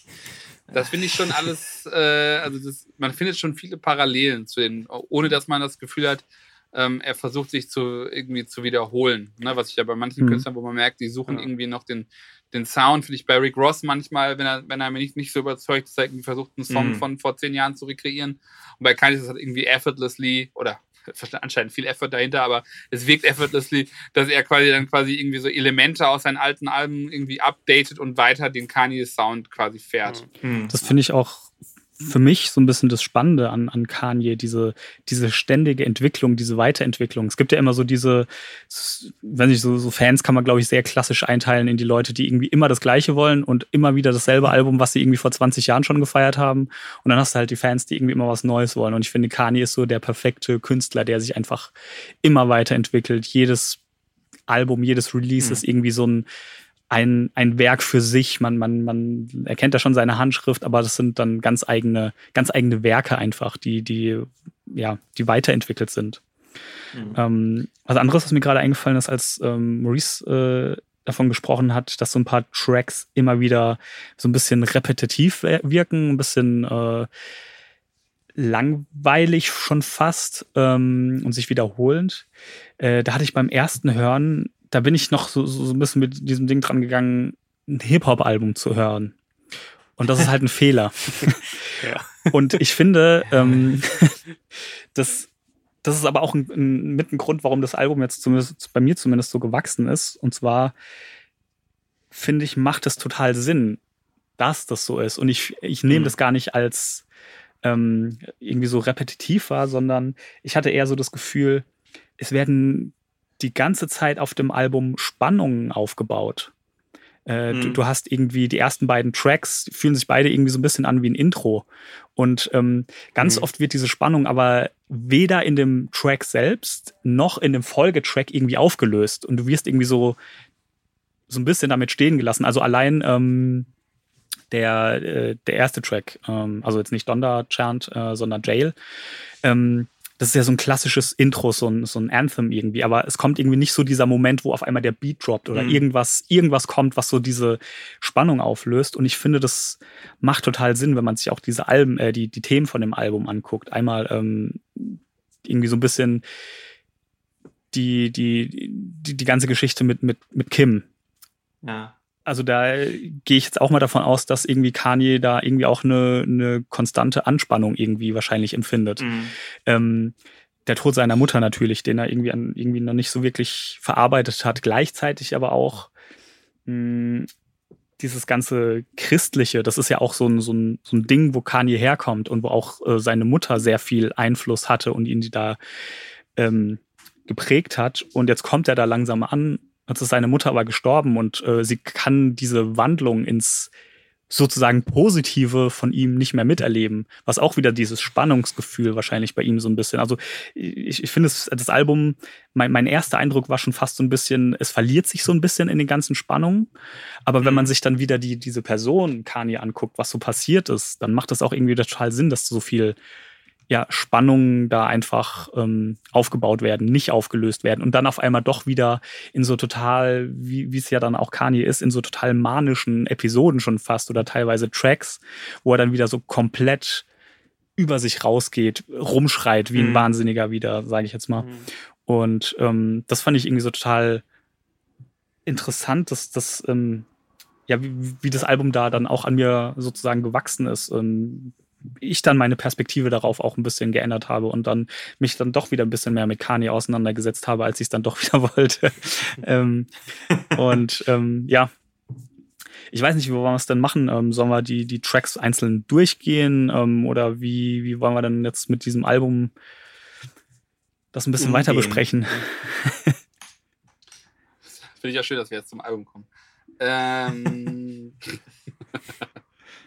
äh, ich würde tatsächlich ähm, vielleicht gar nicht so Track by Track, sondern vielleicht mhm. ein bisschen so ähm, meine Highlights einfach mal sagen. Mhm. Und dann kann mhm. man, vielleicht einfach kurz, ne? Also ähm, einfach mal durchgehen. Ist, ist dann Track by Track, aber nicht so detailliert. Mhm. Ähm, also Jail hat mich einfach geflasht, weil Jay-Z wieder da ist Klar. und weil ich den Song einfach geil und diese Mike Dean-Gitarren und so, das ist irgendwie so dieses ähm, vieles, was ich am Kanye-Sound einfach liebe. Ne, ich Atom J hat, glaube ich, so bei so einer Review gepostet, meinte, Jail ist genau so ein Song, warum ich, äh, warum ich Kanye-Fan bin, so nach dem Motto. Ne? Ja. Das, das, was so, was so mit den, mit den Gitarren, äh, Synthi-Gitarren bei äh, My Beautiful Dark Twisted Fantasy so angefangen hat. Ähm, der Hammer. God Breathe finde ich persönlich einen Song, den ich ein bisschen anstrengend finde, aber der hat diese Jesus-Vibes hm. hat. Ich finde sogar, ja. dass der mit dem langen Outro, und ich habe gelesen, viele Leute regen sich über dieses lange Outro auf. Ich bei auch, God weil die Drums Breathes. billig klingen. Also bei God Breathes, also ich glaube bei Jail. Bei Jail die Drums klingen ein bisschen komisch. Ja, der ist einfach noch nicht fertig. So ja, klingt es ja. für mich. Nee, aber bei, bei God Breathes, das hat mich total erinnert mit diesem langen Outro an Say You Will von mhm. 808 und Heartbreaks eigentlich, wo er auch dann. Den Song, den Drake gebraucht hat, um seine Karriere zu starten. ja. Vom besten Drake-Release, So Far Gone. Ich will übrigens noch zu Jail. Ich finde, wäre der Donda-Chant nicht der erste Track, mhm. dann würde er auch ein bisschen anders droppen, wenn er direkt mit Jail losgehen würde. Äh, in meiner Playlist ist der auch der erste Track. Mhm. ja, und wie gesagt, ne, dann God Breathe finde ich halt ein bisschen, finde ich gut, aber ein bisschen anstrengend. Off the Grid finde ich einfach krass. Wegen den Raps, ne? Mhm. Und auch ich mag, und ich mag mittlerweile halt auch, also in gewissen Dosen hat diesen Drill-Sound und ich finde, da kann die extrahiert er wieder ganz gut. Ja. Hurricane wie gesagt, da lebt man einfach mit, seit als Kanye-Fan, ne? Irgendwie seit 2018. Drop the Wave, Runners, now we run the Wave. wave ne? Das ist halt einfach so, ja, gehört dazu. Ist einfach gut, dass jetzt, ist für mich so der, der, der, der Spiritual äh, Sequel zu uh, Homecoming und Home. Ne, weil immer dieser, dieser Song immer, immer weitergehen, bis halt irgendwann äh. die Version auf Graduation, die ganz anders war, aber endlich war es mal raus. Ähm, Praise God finde ich, finde ich einen guten Song. Jonah finde ich extrem stark. Okay, okay, finde ich ja. mega. Bin aber eher bei Part 2, weil mir tatsächlich äh, der, der, der Part äh, von der Sängerin sehr gut gefällt. Mhm. Junior Watanabe ist für mich irgendwie auch so klassisch Kanye. Dieses, oh my Ja. dieses, dieses, dieses, dieses irgendwie, irgendwie ein bisschen drüber Mhm. zu sein. Aber ich finde, das ist Ähm, so ein, das ist so ein potenzieller Skip für mich, äh, Junior, weil ich finde, das ist so ein Sure-Shot, den das Album nicht braucht. Also, weißt du, der, er macht da so viel, macht da so viel äh, weirdes Zeug und so viel experimentelles und mutiges Zeug. Und dann nimmt er halt Mhm. sich so ein, nimmt er sich so ein Playboy Carti ran und macht so, ey, also, falls denen jetzt der Rest nicht gefällt, so, dann haben wir hier noch so ein, so ein 0815-Ding, äh, was dann safe laufen sollte. Das finde ich ein Mhm. bisschen schade und hätte mir da gewünscht, dass das vielleicht nicht drauf ist, sondern dass er da konsequenter ist. Ja, Ja. das, das verstehe ich total. Weil ich mag den Song zwar sehr, weil der ist halt super catchy, Ja. aber ich finde auch, dass er im Albumkontext ihr- gibt noch ein paar andere Songs, aber der funktioniert für mich jetzt nicht so toll. Also für mich wäre das auch fast schon eine Skip-Stelle, aber eben im Albumkontext. Als Einzelsong finde ich es wieder super eigentlich. Dann kommt der, dann kommt der Lauren Hill Cheatcode, Believe What I Say. Kannst du ja nichts sagen. Doch, ist, ist Mega. für mich der nächste Skip, weil, weil ich finde find den Song auch wieder super. Hätte mich gefreut, wenn das Piano-Sample noch drin gewesen wäre, aber okay. Ähm, find auch die, wer ist es dann, der den Spoken Word Part hat, Buju Banton, glaube Mhm. ich, finde ich auch super. Ich finde aber, dass diese ähm, Chicago oder Detroit House Soundästhetik sich auch irgendwie wieder beißt mit dem Rest vom Album. Nur soundtechnisch. Ich finde, Ja. also für mich ist, ist es der beste Song vom Album. Ich finde aber auch, dass Geil. er nicht aufs Album passt. Ich finde, er hat halt auch so diese, ja klar, dieser, dieser Haus klingt so ein bisschen wie ein, ein bisschen langsam gedrehter Haus. Ähm, Ich finde, der Song. passt zu Fate. ja, klar. Ich finde, der passt mit in der Soundästhetik gut mit dem äh, Andre-Song zusammen. Mhm. Und, und ich Mhm. finde, der passt, äh, Believe What I Say passt aus dem gleichen Grund nicht aufs Album wie der Andre-Song. Vom, aber, rein vom Sound her. aber der ist eigentlich vom Narrativ her wichtig, ne? Weil es ja geht Mhm. ja so Ja. ein bisschen um dieses ganze Thema, äh, ne? Also dieses ganze Thema Scheidung, Mhm. Verhältnis zu Kim. Ich finde, der ist, der ist halt schon als ähm, Storytelling-Part total essentiell Ja. für das Album. Aber Mhm. ich verstehe, dass er so rausfällt. Und ich, fand- ich finde auch interessant, dass zum Beispiel Leute, die sagen, ja, das Album gefällt mir so, also ich kam nicht so rein, aber Belief war tatsächlich super. Und hat direkt in meine, in meine, in, wie gesagt, das ist der Rap-Cheat-Code, Ah. Lauren Hill halt, ne? ja. Ähm, ja, 24 finde ich auch irgendwie geil. Remote Control und Moon finde ich eigentlich Was so ich- funktionieren als Double. Wollte wollt, wollt gerade noch zu 24 sagen, weil man den, den Song ja auch schon ein bisschen länger kennt. Was mir immer mehr auffällt, je, je weiter weg Kanye West von diesen Sunday Service Events ist, desto mehr nimmt er eigentlich die Sunday Service Sachen und äh, behandelt sie wie richtige Samples. Mhm. Also da wird der Pitch ordentlich geändert, das wird vielleicht sogar gechoppt, aber es wird immer mehr abstrahiert von dem eigentlichen Original Sunday Service Performance. Und dadurch komme ich immer mehr rein. Also dadurch gefällt mir das immer, Ja, immer besser als davor, die, die Version, die er wirklich mit dem Chor aufgenommen hat. Weil das Mhm. ist echt, also äh, es gibt drei Songs, die ich so in der Form noch nicht von Kanye gehört habe. Das ist äh, 24, Come to Life und Mhm. No Child Left Behind, also die so sehr orchestral sind und so äh, die, diese, dieses ganze Epische, was Don da irgendwie sein will. Ähm, und ich finde, das sind die drei Songs, in denen diese Idee des Albums einfach voll aufgeht. Also da, da hat mich das so total gekriegt Aha. und das wären auch so die drei, mit denen ich, glaube ich, das Album am Ende zusammenfassen würde. Ich glaube, das sind so, sind so ganz richtige Key-Tracks, ähm, wo diese Vision, was, Mhm. was das hätte sein können, wenn es vielleicht ein bisschen kohärenter wäre, ähm, Mhm. hätte das vielleicht genau so klingen können, so mit elf Songs oder so. Hätte es so ein Album werden können. Der Wyoming Cut. Äh, Das, das ist halt sowieso was, also Maurice, kannst gleich weitermachen mit deiner Liste, ich will dich gar, gar nicht so unterbrechen. Alles gut. Ähm, alles das gut. ist sowieso so ein Gedanke, den ich hatte, ähm, auch als ich so über, über die Diskografie von Kanye nochmal nachgedacht hatte. Es gibt ja diese Story, dass er bei Jesus mit, äh, mit drei Stunden Material zu Rick Rubin gefahren ist und die das dann auf 40 Ja. Minuten gecuttet haben. Die klangen wohl wie 808 in Heartbreaks Part 2. Ja. Ne, das war auch nochmal so ein, was Rick Rubin Ja, gesagt hat. und, und das ist irgendwie sowas, wo ich mich hier frage, ähm, ich, ich bin mir nicht ganz sicher. Ich finde, ich finde, auf der einen Seite funktioniert Donda genau deswegen, weil es so seltsam ist, eigentlich sehr gut.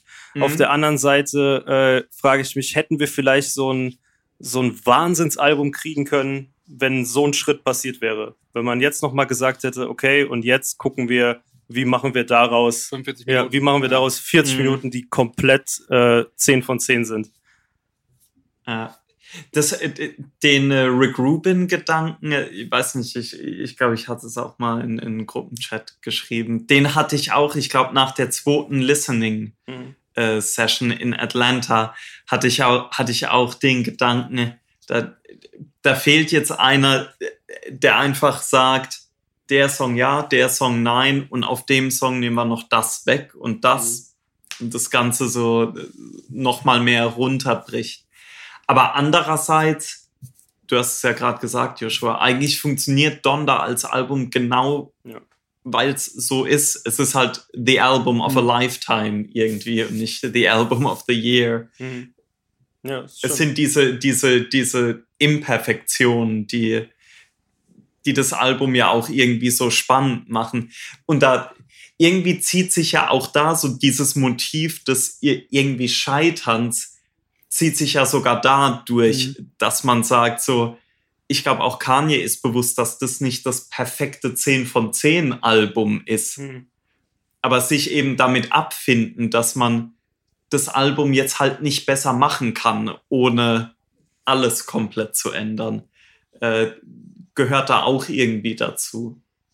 Ich habe neulich ähm, von Screen Crush, weil ihr kennt ja, glaube ich, auch, ne, den Ja. YouTube-Kanal. Ich glaube, ihr beide habt mich Mhm. mal empfohlen.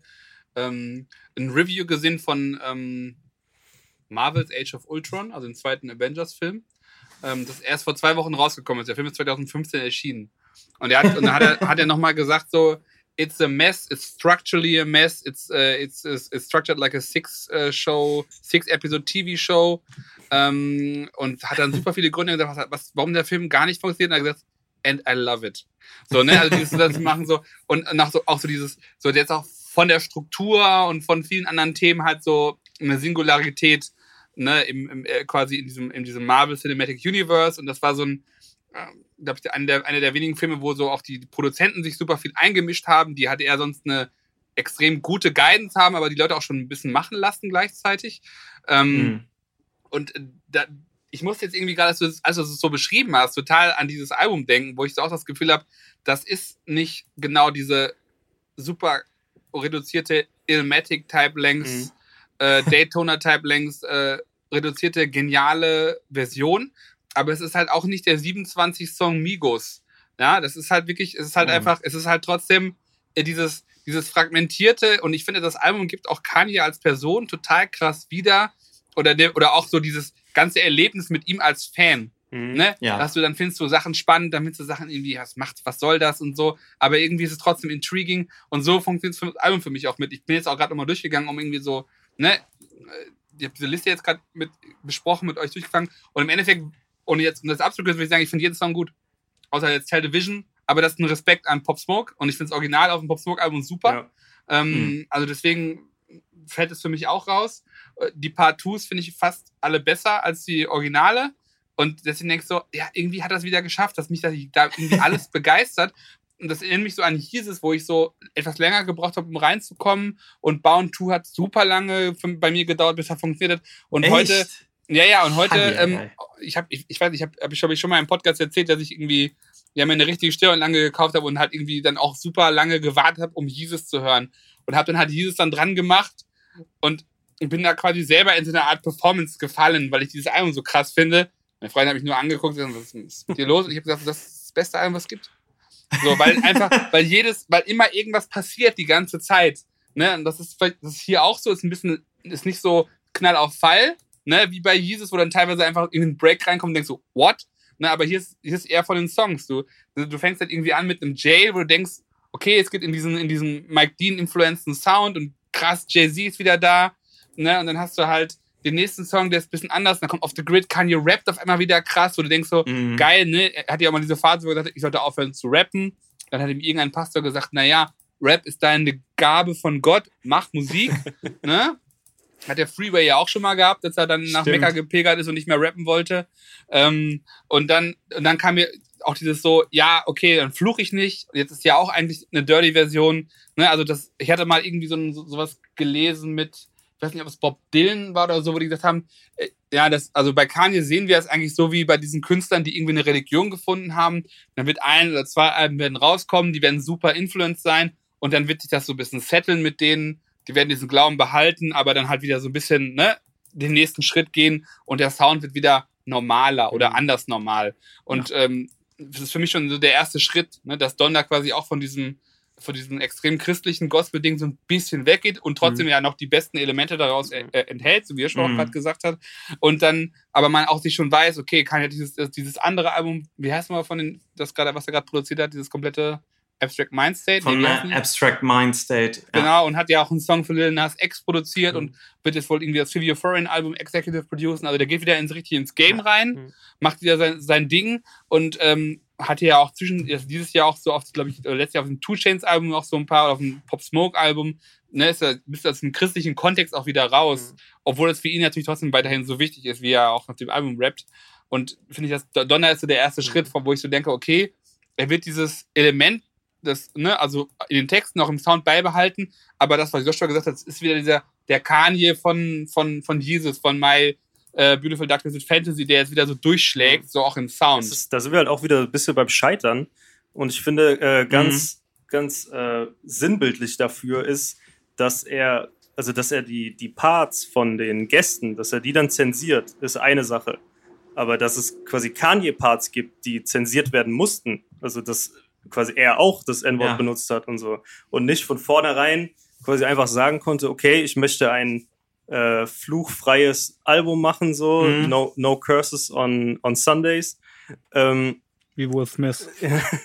äh, ich, ich, ich möchte das machen no Curse of My Fork. und dann, ähm, ja, also dass er das dann scheinbar nicht hinbekommen hat, sondern quasi dann auch am Ende wieder als sein eigenes Korrektiv irgendwie äh, sagen musste, ja, jetzt habe ich es irgendwie dann doch gemacht. Dann gibt's ja auch einfach äh, Zeilen, also wenn er dann auch darüber rappt, dass er damit äh, jetzt eine, eine neue Frau dann an seiner Seite hat, also da auf äh, Irina Scheik wahrscheinlich anspielt, wo es ja dann Ja. kurzzeitig mal die, die Gerüchte da gab, wo die zusammen in Paris waren. Mhm. Also das war ja dann quasi wieder der, der, der alte Kanye, der mit irgendeiner, mit irgendeiner Ja. Promi-Frau äh, zusammen ist, der als nächstes wahrscheinlich wieder acht Songs übers Ficken gemacht hätte. Ähm, und irgendwie bewegt er sich jetzt gerade immer auf so einem Drahtseilakt, dass man halt merkt, ja, irgendwie ist Mhm. er das noch. Also es, es ist nicht diese, äh, diese 180-Grad-Wende passiert, wie es vielleicht in so einem Zane Lowe-Interview zu äh, Jesus is King vielleicht mal aussah. Ähm, das, oder was, Mhm. was so sein Anspruch an sich selbst war. So, nee, es, es, es gibt immer noch diesen, diesen alten äh, Kanye, gibt's noch in ihm, aber er hat halt jetzt diesen Anspruch an sich, das quasi so ein bisschen äh, zu verstecken. Und jetzt sind wir da die ganze Zeit in so einer Ambivalenz. Und das ist halt irgendwie Ja. total spannend, dass wir in dieser Ambivalenz eigentlich so seit, seit Jesus so ein bisschen drin sind. Ich glaube, das war so der Peak seiner, seiner Arschlochphase, würde ich mal sagen. ähm, oder so, oder so der, der Ego-Phase. Ja, und auch, ja, genau, ich glaube, ich glaube, Jesus, dann so um, um äh, die Taylor Swift-Nummer Ja. rum, ne, to, to, äh, viel Kokain auch. Und ich fand auch nochmal die Phase so ähm, rund um Ecstasy herum, wo er halt diese ganzen, wo auf den Pornhub Awards aufgetreten Ja. ist, wo du so gemerkt hast, Horny Kanye, Mhm. Ecstasy, ein guter Song Oder übrigens. der, der Ähm, Lil Pump Song, äh, ich habe gerade den Namen vergessen. Das ja, genau, passt I ja love it, genau, das war die gleiche, ne? Das, ja, ja. So, das waren das immer diese, diese Phasen, aber ich finde, das ist ja auch wieder, was du gerade gesagt hast, macht es ja auch so relatable, ne? Das Ja. ist auch sozusagen auch, eh, auch im Genius und auch in diesem, theoretisch hat er ja auch ein ganzes, hat er auch ein Yes-Sayer-Camp vielleicht um sich rum, weiß man nicht, ne? Und äh, macht ja trotzdem quasi sein Scheitern und auch sein, ne, sein, sein, sein, seine ganze, die ganze Hybris seiner Persönlichkeit auch so transparent auf dem Album. Mhm. Ja, ich mache jetzt mit dem Track by Track nicht weiter, das ist alles Fire. 10 von Also was 10. ich, was ich 10 noch von sagen 10 Stop wollte, Streaming Certified Loverboy. was, was ich halt noch krass fand, aber schon bei, bei der ersten Listening Session war Moon. Mhm. Moon ist, ist irgendwie ein Song, der, der mich nur von, von, von der Stimmung komplett abholt. Da würde mir auch die Don Tolliver alleine Version komplett reichen. Das ist. Ich finde, das aber macht das, äh, das Instrumental schon sehr viel, finde ich. Ja, Ja. Total. Das ist so ein Also Song, das der, genau- ich, ich finde, der ist objektiv, der, der ist großartig. Also man kann, wenn man irgendwie schon mal Musik gehört hat, kann man eigentlich nichts anderes Mhm. sagen, außer dass dieser Song großartig ist. Ja. Aber irgendwie kriegt er mich nicht so. Also ich, ich habe irgendwie, ich glaube, ich habe einfach so ein Problem mit Kid Cudi. Da, da, also das ist, löst bei mir nie Oh. das so groß aus, außer auf äh, Life of Pablo. Da fand ich es äh, ganz großartig. Aber so Kids See Ghost und so, das hat mich alles nie so gekriegt, wie das, was das scheinbar für viele andere Leute immer bedeutet, wenn Kid Cudi irgendwo seinen Mund aufmacht. Mhm. Ähm, Kid Cudi ist dein J. Cole. ja. nee, J-. Cole ist auch mein J. Cole, aber Boah, ey, bei uns auch, ey. Ich verstehe es einfach nicht so. War so geil. Neulich so, Komm, was ist komm. the Album of the Year? Nas? J. Cole? ja, weder so, noch. Hä? Kanye? Dr Drake? Oder? Ich weiß gar nicht, was da noch war. Oder Tyler. Und ich so, ja, Kanye, Tyler, Rest Trash. So, so sorry. Oder nicht Trash, sondern Rest irgendwie langweilig. Ja. Ja, also J. J. Cole, dieses Gehype von J. Cole, ich weiß nicht, das ist wirklich für mich so, als würde man so in Deutschland sagen, ey, Motrip ist einfach der allerkrasseste Mann. So, das würde, das, das würde nie Boah, jemand geil, sagen. Boah, geil, ja, aber Cole, das ist es. Das ist. Das würde Geil. nie Ja. jemand sagen. Ja. Aber irgendwie bei den Amis, ich weiß nicht, was da, was da schief läuft. Der, dass der immer in. J Dirty Shit. Aber nicht Cole. nur die Amis, auch so, ne, sowas, so, so Künstlerinnen wie eine Leia, die sagt so, J. Cole, bester Rapper alive. Ich so, Ja, okay. ich ich, Wow. ich habe keine Ahnung. Das ist irgendwie, also das ist so frech auch, wenn dann immer so, wenn es dann heißt, oh, wir brauchen, wir brauchen endlich wieder ein Kendrick-Album äh, oder J. Cole halt, also die, die müssen irgendwie mal wieder was machen. ich denke also, was? Wollt ihr gerade echt sagen, dass das so irgendwas miteinander zu tun hat? Das ist Ja. ganz schlimm. Aber zurück zu. Bester Part of Kanye. J. Cole Album war von Cameron. Ja. Ja, habe ich nicht mal gehört, weil ich nicht. Ja. Intro. Erster Song, bester Song direkt. Weil Okay. Cameron sagt, weil Cameron halt in diesem Killer Cam Energiemodus ist, aber selber nicht rappt, weil er weiß, er kann es nicht liefern, spricht er nur das Intro, J. Cole rappt in Ordnung, Beat ist super und dann kommt nachher noch so ein Dirty South Chant, ist ein super Song. Also J. Okay. Cole nicht so stört, also Er stört nicht. halt so. Stö Au- Audio stört nicht Vanilla und das ist ja nicht, schon mal gut. Ja. stört nicht. So, aber also it's die Off-Season. Weißt du, wir Cameron einfach denkst du so, ah, das ist diese Energie, jetzt kommt, also als würde Cameron gleich reinkommen, aber du weißt, er kann es nicht mehr. Ähm, deswegen lässt das auch. Wurde J. Cole nicht früher oft mit diesem Esel von Winnie the Pooh Er hatte von mir gelernt. Das Okay. hat Big Ghost immer gemacht. Ja, ja. Big Big Ghost hat immer, gut. Young Eeyore hat immer so Fotos gefunden, wo J. Cole guckt wie der Esel von Winnie Pooh. Beste. Absolut zu Recht. Kann man ein bisschen drauf hauen. Mhm. Und Aubrey, also er hat immer, der hatte, se- seine Hauptfeinde Aubrey, waren genau. ja tatsächlich Aubrey und, und, und, und Young Eeyore und auch ein bisschen Kanye. Aber bei Kanye war immer noch so ein bisschen, immer noch so leicht mitgeschwungen, dass er was kann, ne? Aber bei Aubrey und J. Cole war halt immer nur komplett, und da war doch jetzt irgendwie, hat so ein Fan geschrieben, so, ah, bei Big Ghost und dann Dingens, ja, pro- promotest ja gerade dieses äh, 83 Miami Remix Album und es wäre echt schön, wenn du wieder wie früher die Reviews schreiben würdest. Und dann hat er so geschrieben, a part of me wishes that I did. Aber wer mir noch einfällt für, Ah. für Gäste, die ich unbedingt noch erwähnen will auf dem Album, ich finde, Mhm. äh, wer den Song wahnsinnig aufwertet, ist Roddy Rich. Äh, Ich finde, der, der klingt Boah. unglaublich gut. Äh, auf, auf MVP vom Album, Ja, also, würde ich sagen. und ein kleiner, au- auch so, auch so ein bisschen MVP ist ähm, Vory. Ich muss sagen, den kannte ich vorher Aha. überhaupt nicht. Das war echt so, Hat mir auch nichts das war so gesagt. am, am Sonntagabend, habe ich mich ähm, mit meinen Kopfhörern auf die Couch gelegt und habe gesagt, okay, ich, hör- ich stehe jetzt zwei Stunden nicht auf, ich höre jetzt einmal alles durch. Und dann ähm, habe ich angefangen, so bei Genius zu gucken, dann wer, wer diese Stimmen sind. Und äh, Mhm. er ist mir dann echt zwei, dreimal aufgefallen, wo ich so dachte, boah, krass, warum habe ich das noch nie gehört? So, wann, wann bringt er als nächstes irgendwie Solo was raus? Was hat er bisher so gemacht? Das war, war echt wieder so ein Moment, wo Kanye mir einen Künstler Hier, äh, präsentiert hat. E- Elliot Wilson pusht den auch seit zwei Jahren, aber ich habe den auch noch nie wahrgenommen. Da habe ich auch manchmal, ich manchmal bei Kanye, auch Okay. Vivian Freund oder so. Oder so andere, wo ich immer so denke, so, check ich nicht. The Baby auch. Na Na Na Remix. Vorher The Baby nicht gecheckt. Auf einmal so, was ist das denn? So, Mhm. ne? Alter, ist der Mhm. gut. Also jetzt finde ich ihn nicht mehr so gut, aber technisch immer noch. Ähm, äh, das finde ich manchmal auch krass. Tatsächlich, das kann ich auch oft geschafft. Irgendwie auch, ganz ehrlich, natürlich, ne, sollte ich auch nicht dumm anhören, aber natürlich hat Kanye auch Nicki Minaj nochmal auf ein neues Level gehoben, damals mit dem Monster, mit dem Monsterverse. Absolut, Produktion. ja. Oh. Absolut. Ja. So. Er hat ja auch irgendwie gar nicht locker gelassen. Ne? Die musste das ja achtmal aufnehmen oder so, äh, weil er immer, ja, weil er Ja, immer ja. gesagt Ja, hat, ja. du kannst, Diese- du kannst noch besser rappen als das und so. Der hat, hat da nicht locker gelassen, bis der Part quasi so da stand, wie er jetzt immer noch zu hören ist. Und der ist ja wirklich, also natürlich super overacted und so, aber ähm, ich meine, wenn, wenn nicht Mhm. auf dem Album, wo dann? Also es ist ja eine, eine riesige Inszenierung. Wen ich ja, wen ich ja auch konsequent finde auf dem Album, ist Westside Gun. Ja. Das ist, das ist so ziemlich der, der ignoranteste. Wie kann, wie kann ich Gott danken, aber trotzdem Westside Gun bleiben? Part. Ich meine, Kanye West und, und auch Conway. So, danken Gott dafür, dass sie am Leben sind, für den Erfolg, äh, Gottes Gnade und so weiter. Und Westside Gun dankt Gott einfach, dass irgendwie das Magazin in der AK nicht geklemmt hat und dass er noch rechtzeitig die Drogen runtergespült hat, bevor äh, das Haus geradet wurde. Also, das, das hat den, aber finde ich auch didn't jam. Thank God. das, das hat den Charme von diesem. Mir fällt jetzt gerade leider der Name nicht ein, aber es gibt doch so, ich glaube, es gibt einen einzigen Love-Song von Pusha T, wo er doch dann auch sagt, äh, dass die, die Frau äh, sei, ihn nicht verraten hat bei den Bullen oder dass sie seine Drogen versteckt hat oder so. Äh, ich weiß aber gerade nicht mehr, wie der heißt.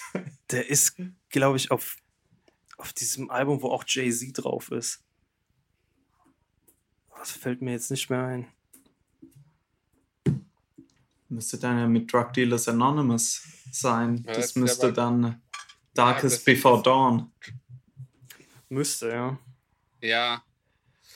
Ir irgendwo, naja. Und da, da fand ich es aber interessant noch bei dem, bei dem Griselda-Song. Aber das ist dann mein Kopfkino wahrscheinlich, weil ja vom Griselda-Camp vor allen Dingen Benny the Butcher fehlt. Der ja aber mit Drake aufgenommen hat letztes Jahr. Ja. Hat er Ja, davon. Das sieht, sieht er da, genau, hat er davon. Ja. Aber ich fand es ein bisschen schade, wie kurz die, die Auftritte waren von, von Griselda, muss ich sagen. Also irgendwie tut's, irgendwie Ja. passt es rein. Also es ist ein sehr guter Song. Aber auf der anderen Seite frage ich mich halt, gut, wenn du dir Conway aufs Album holst, dann gibst du ihm doch nicht nur, wie viel sind es denn? Zehn, zwölf Zeilen? Mhm. So, also Ja, das- Das fand ich auch ein Conway, bisschen, war, bisschen schade. Conway war ja noch zusammen mit Two Chains eigentlich auf Tell the Vision. Auf dem Pop Smoke Song. ach krass. Das wurde ja gecuttet noch. Ja, krass. da ist da. Ev eventuell ist da was im Umlauf. Die, Was- ähm, was man die beiden hören kann. Griselda-Parts fand ich aber auch tatsächlich ein bisschen. Also Westside Gun fand ich eigentlich schön, weil es irgendwie. Es hat mich ein bisschen an, den, an das IDK-Feature erinnert, wo er auch relativ kurz nur war und eher so ein bisschen so ein Mhm. Stimmungs-Intro hatte. Conway Ja. fand ich fast ein bisschen unnötig. Drüber, ne? Ja, aber aber bei, Conway bei, ist doch also introspektiv oder wie auf seinen starken, wie auf The Cow und so. Ich ja, aber, aber, aber das ist genau das. Problem. Ich finde, das, was er auf dem Song jetzt erzählt hat, das hat er halt auf The Cow schon fünf Milliarden Mal besser gemacht. Und das ist so Ja, ein ist auch bisschen. Ja, das stimmt. wie Joshua auch schon sagt, weil es halt auch so kurz ist und irgendwie Mhm. mh, war da nicht so der, der, der Moment irgendwie, fand ich, zumindest auf dem Album jetzt. Aber trotzdem. Also mich stört eigentlich hauptsächlich, dass 07 No Shake nicht drauf ist, ansonsten bin ich. Boah, ja, stimmt. Die, das das wäre natürlich schön gewesen. Ansonsten, wir hatten ja über den J Electronica Part hatten wir schon geredet, dass Chris Brown natürlich auf New Again unnötig ist. Wer auch so ein bisschen so neben Roddy Rich äh, so ein bisschen MVP ist, weil ich sie gar nicht auf dem Zettel hatte, ist Shenzia. Ja. Hattet ihr die auf dem Zettel? Nee, Nein. nicht. Ich leider nicht. Wieder. Aber ich bin leider in der ganzen Szene auch nicht so tief drin. ja, ich und auch immer, wenn nicht, ich mal so Einblicke kriege, denke ich so, boah, was ist das eigentlich für geile Mucke? Mhm. Wenn du die homo homophoben Sachen rausnimmst, ist der Wahnsinn. ähm, äh, aber noch nicht so irgendwie, hatte ich ja tatsächlich auch bei dem Versus äh, mit äh, Bounty Killer, ne? Ähm, Mhm. Weil ich dachte so, Alter, du musst eigentlich viel mehr in diese Mucke rein, weil das einfach so geil ist. Mhm. Ja, klar. Aber das ist der, vor allen Dingen der Part auf, was war's dann? Okay, okay, Part 2.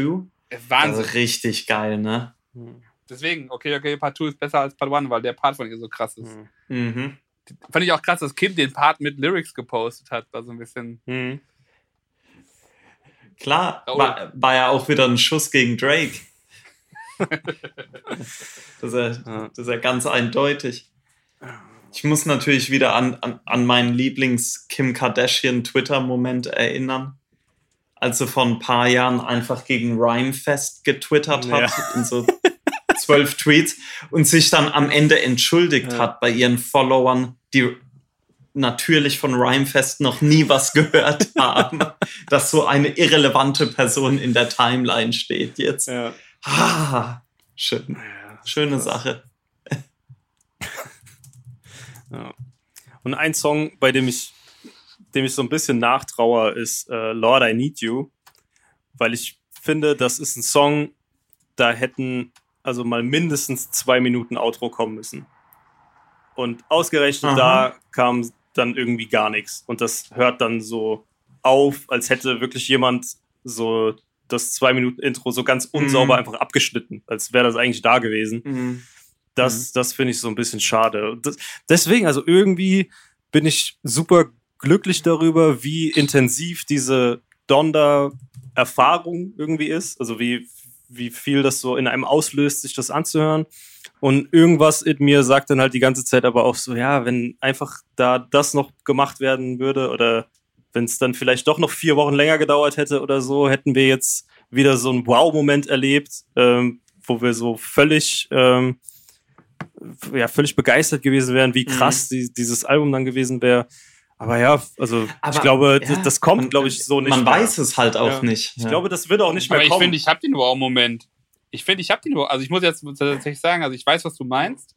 Und ich finde immer noch Rough Around the Edge ist manchmal ein bisschen zu lang, aber ich habe diesen Wow-Moment tatsächlich. ja, ich auch. Aber, aber, aber wo ich dann manchmal halt. so, so höre und denk so, denk so, ah, krass. Also, also gerade finde ich, ist es so ein Album, Album, ne, was man wirklich, also wie gesagt, man kann einzelne Songs so anskippen, aber eigentlich höre ich es halt lieber durch Mhm. oder lieber halt meine, meine Playlist-Variante davon Mhm. ähm, und, und, und, und denkt dann immer so,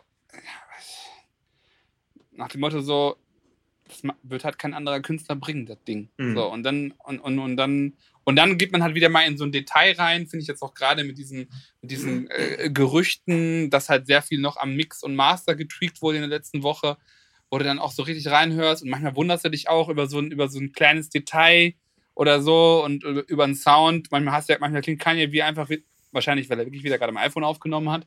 Ähm, über Jesus King gefühlt, jeden zweiten Song. Ähm, und dann ist es, also, oder so Television, warum klingt Pop Smoke, als wäre er unter Wasser, wenn der auf dem Original Television so funky klingt, Ja. ne? Mhm. Ähm, das sind so das Sachen, das, versteht man nicht, ne? das versteht man nicht und dann denkt man auch wieder, ja, oh, ja, es Mhm. ist halt Kanye. So, Ja. und dann bist du direkt wieder im nächsten Song und denkst so, Mhm. ne, dann denke ich auch wieder, geil, Lauren Hill hat das Sample gecleared, hat sie halt damals nicht bei All Falls Down. Ähm, Stimmt. we, ja. we came full circle, so, ne? Selena Johnson spricht den Donda-Chant, die damals halt, damals halt äh, like a All falls Seatbelt, down. ne, All Falls Down dann quasi die, die, eingesprungen ist für, für, für, die, äh, für, für den Lauren Hill-Sample. Stimmt. Ja, also irgendwie, ich habe da, das Schöne ist tatsächlich so, und das ist ja auch so, das finde ich das Tolle an Kanye-Fans, weil dieses ganze Drumherum ist ja eher anstrengend oft, dass du Mhm. halt immer wieder, du nimmst ein Album mit, auch sowas, ihr hattet ja auch gesagt, wie Jesus King und Yay, äh, teilweise nicht so gut gefallen, aber da, ich habe da auch so eine Ghost Town ist für mich halt ein Top 20 Kanye-Song, Ja. ne? oder auch, ne, wie, Oder wie, wie Wouldn't Leave und Violent Leave, ne? Crimes. Genau, und, und wie oft ich halt drei oder vier von den Jesus Mhm. King Songs gehört habe, Mhm. einfach, weil ich die so geil Ja, fand, ne? Ja. äh, so On God oder so, keine Ahnung. Also dann immer denkt so, es ist immer irgendwas dabei. Und das beim Release, der einen nicht so richtig abholt, was eher selten ist, ist immer irgendwas dabei. Und das ist irgendwie das Mhm. Schöne auch am Ja. Kanye-Fan sein. Ja, ich muss auch sagen, also Ja, selbst die, das die letzten beiden Alben, die jetzt musikalisch nicht so mein Fall waren, selbst da habe ich in diesem ganzen Drumherum wieder sehr viel mitgenommen. Also da, da war dann, also sei es jetzt diese ganze Wyoming-Zeit, also allein das Pusher-Album war halt auch musikalisch dann unglaublich. Ähm, ja. Aber so generell die, diese Idee, dass man halt sagt, ich mache jetzt hier fünf äh, Alben, äh, A7 Tracks, äh, weil uns, und wir nennen es dann auch noch Daytona, weil wir sagen, Zeit ist wertvoll und so. Das, das hat ja so ein Riesenkonzept alles und mhm. so. Das, das, war richtig super. Und auch bei Jesus is King, also selbst da habe ich dann die, die Interviews geguckt und so. Und da war dann auch viel wirres Zeug dabei und ja auch zeitgleich mit viel äh, Trump noch und so. Aber selbst da mhm. waren dann wieder auch Aussagen und so. Also Kanye gibt einem immer was, e egal wann. Das aber aber auch da jetzt, jetzt denke ich gerade zum Beispiel bei Jesus is King, versuche ich gerade an diese ganze Promo-Phase zu denken. Und dann denke ich wieder an diese Videos auch in Wyoming, wo die mit diesen komischen Fahrzeugen rumfahren mhm. und was das eigentlich alles da für eine visuelle Ästhetik auch Die war. heute in Moskau stehen und, ja, stimmt. und Donnerwerbung machen. Aber es ist, äh, also auch Jesus is King hat ja sozusagen ein, ein visuelles Branding. Ja. So, ja. Äh, das war ja jetzt nicht nur das Album, sondern das war ja eine ganze Kampagne drumherum. Die ganzen Wyoming-Alben, das ist ja eine riesige Kampagne gewesen. Und hm. jetzt kann man sagen, Yandi und so weiter, da, da haben sie zumindest mal angefangen mit einer Kampagne. Aber jetzt bei, bei Donda ist es auch wieder eine große Kampagne drumrum. Also da, da wird schon sehr viel rein investiert, finde ich. Und es hat auch viel Wiedererkennungswert. Ja. Ja, und auch dieses, dieses, ne, dieses so, bis heute, also bis aufs Bildinterview hat Kanye jetzt dem Album ja nichts gesagt. Das ist ne? eigentlich traurig. So, also ich meine, ne, das ist halt naja. krass, dass er im Prinzip ja nichts, also, ne, wenn du dann, dann so guckst, dann postet Drake, also, oder andere Künstler posten dann ihren einen Teaser, hm und ein Albumcover und eine Tracklist oder ein richtiges Musikvideo. Posten, posten dann wie LeBron James sie, sie hört. So, dieser ganze klassische Zirkus, äh, Zirkus, äh, der ganze klassische Ablauf auch einer Marketingstrategie. Promophase. Ne? Promophase. Street und Kanye ja. macht halt einfach irgendwas. Kanye-Phase. Ne? Und, und involviert seine Fans aber auch und sein Umfeld und, und du denkst halt irgendwie so, wie, wie macht er das eigentlich? Ne? Das, was ich am Anfang auch gesagt hatte, so ja, ne, der hat jetzt am Ende wird er vielleicht die Hälfte der Streams haben von Drake. Hm. Aber hat halt immer noch dann diverse hm. Rekorde gebrochen und hat selber keinen einen Post gemacht oder zwei oder so oder drei vielleicht für das Album. Der Rest waren manchmal irgendwelche Kunstreferenzen, die er dann hm. wieder entfernt hat. Ich bin mir auch gerade nicht sicher, und aber ich meine, er hat auch nicht ein einziges Mal, selbst bei den Listening Sessions, gesagt, das Album kommt sondern man ist immer davon nee. ausgegangen, weil es Donnerstagnacht war. Buh, hat's gesagt, ähm, Casey genau, man, und so. Ja, genau, also es kamen ja. entweder Stimmen vom Umfeld oder man ist halt einfach davon ausgegangen, weil es so mhm. logisch wäre, dass es dann jetzt erscheint. Aber es gab nicht ein, ich meine, es gab zu Donda jetzt keinen ja. Post, wo er gesagt hat, mein Album kommt am Freitag oder so. Er hat nur gesagt, äh, einen Post, das war nicht das Album, was ich rausbringen wollte, oder gegen meine Approval. Ja. Das war der einzige, wo ich dachte so, ach du Scheiße, ne, das, die Kanye-Fans haben gezittert, er, er nimmt es wieder offline. Ja. Mhm. Wobei ich glaube, da wurde auch viel, also hatte sich, glaube ich, ein bisschen dumm ausgedrückt und dann wurde am Ende viel, fa viel falsch tut, ne? verstanden, ne? weil ich glaube nicht, dass Universal das gegen seinen Willen jetzt veröffentlicht hat, im Sinne von, dass es überhaupt rauskam, sondern ich glaube, es ging ihm halt nee. wirklich einfach nur um diese scheiß der Baby-Version, ähm, dass die nicht dabei ja. war. Und er quasi meinte, die haben das so rausgebracht, wie ich es nicht haben wollte. Ich glaube, das war eigentlich alles, aber er sagt dann halt, ähm, passt vielleicht auch, dass er dann mit der Bildzeitung spricht. er sagt dann halt nicht, äh, ja, die, das ist nicht die Version, die ich rausbringen wollte, sondern er sagt, die haben mein, die haben mein Album gegen meinen Willen veröffentlicht. Ähm, mhm. Klingt dann halt schon mal direkt anders. Ja. Also ich kann tatsächlich, ähm, hab's noch nicht durch, weil noch viel vor mir, aber das äh, Trick Daddy Drink Champs Interview, so die erste Dreiviertelstunde angehört. Und da hat er ja auch tatsächlich einen Part, wo er tatsächlich über Cancel Culture und über äh, über The Baby redet so äh, und auch über Bill Cosby und den auch hart angeht. Ähm, Finde ich teilweise nochmal einen ganz interessanten Take, auch, ne, auch von so einem OG aus dem Game auf, auf diese ganzen, auf diese ganzen Dinge. Also kann ich tatsächlich mal auch, auch, auch aus dieser Perspektive mal empfehlen, ähm, ne, weil ich habe mich auch dann erstmal über das ganze Baby-Nummer dann wieder total aufgeregt und ähm, er hat dann, er hat dann, Trick Daddy hat ganz interessante Sachen gesagt nach dem Motto so, ja, The Baby ist ja nicht so, ist ja nicht so ein, so, ein A&R-Produkt, sondern das halt viele Rapper, die heutzutage hochkommen, sind wirklich richtige Street-Dudes, ne? Trapper Mhm. turned Rapper, Rapper turned Trapper. Und ähm, er hat gesagt, so, und zum Beispiel ein Teil der Kultur ist, dass man sich nicht entschuldigt für Sachen, die man falsch macht. So, ne? Und dann er hatte ja, es gab ja auch diesen Backlash, dass viele gesagt haben, die Entschuldigung, die er da gesagt hat, hat er nicht so gemeint oder kam nicht gut rüber. Und dann meinte Trick Daddy so, ja, mag alles sein, ne? Aber so eigentlich, ich bin zum Beispiel jemand, ich krieg, also mein Anwalt sagt mir, don't take the stand. Ne? Weil wenn er sagt, wenn er quasi irgendwo dann spricht, dann das kommt nicht in den richtigen Hand. Meine, das ist ein kulturelles Ding. Wir sind nicht erzogen, also es ist nicht eine Ausrede, sondern einfach ein Kontext. Wir sind nicht erzogen, uns zu entschuldigen. So. Mhm. Ne, und ich finde also, es gibt halt so, so, immer so interessante Aspekte auf dieses ganze, ganze, ganze, ganze Thema, ne? Diese ganze Mhm. Cancel Culture, auch wenn ich total richtig finde, dass der Baby halt halt einen ganz harten Backlash bekommen hat für seine dummen Aussagen. Ähm, Aber, fand ich- aber ja. hatte, hatte da Baby nicht dann, nachdem das Album rauskam, waren da dann nicht noch irgendwelche Sachen, dass er da, sich dann doch noch entschuldigt hat oder bei irgendeinem. Oder also der, irgendwo ba war. ne, der also, Baby hat einen Insta-Post gemacht mit einer Entschuldigung nach einer Woche und dann hatte, dann kam der aber so schlecht, als er ihn wieder gelöscht hat.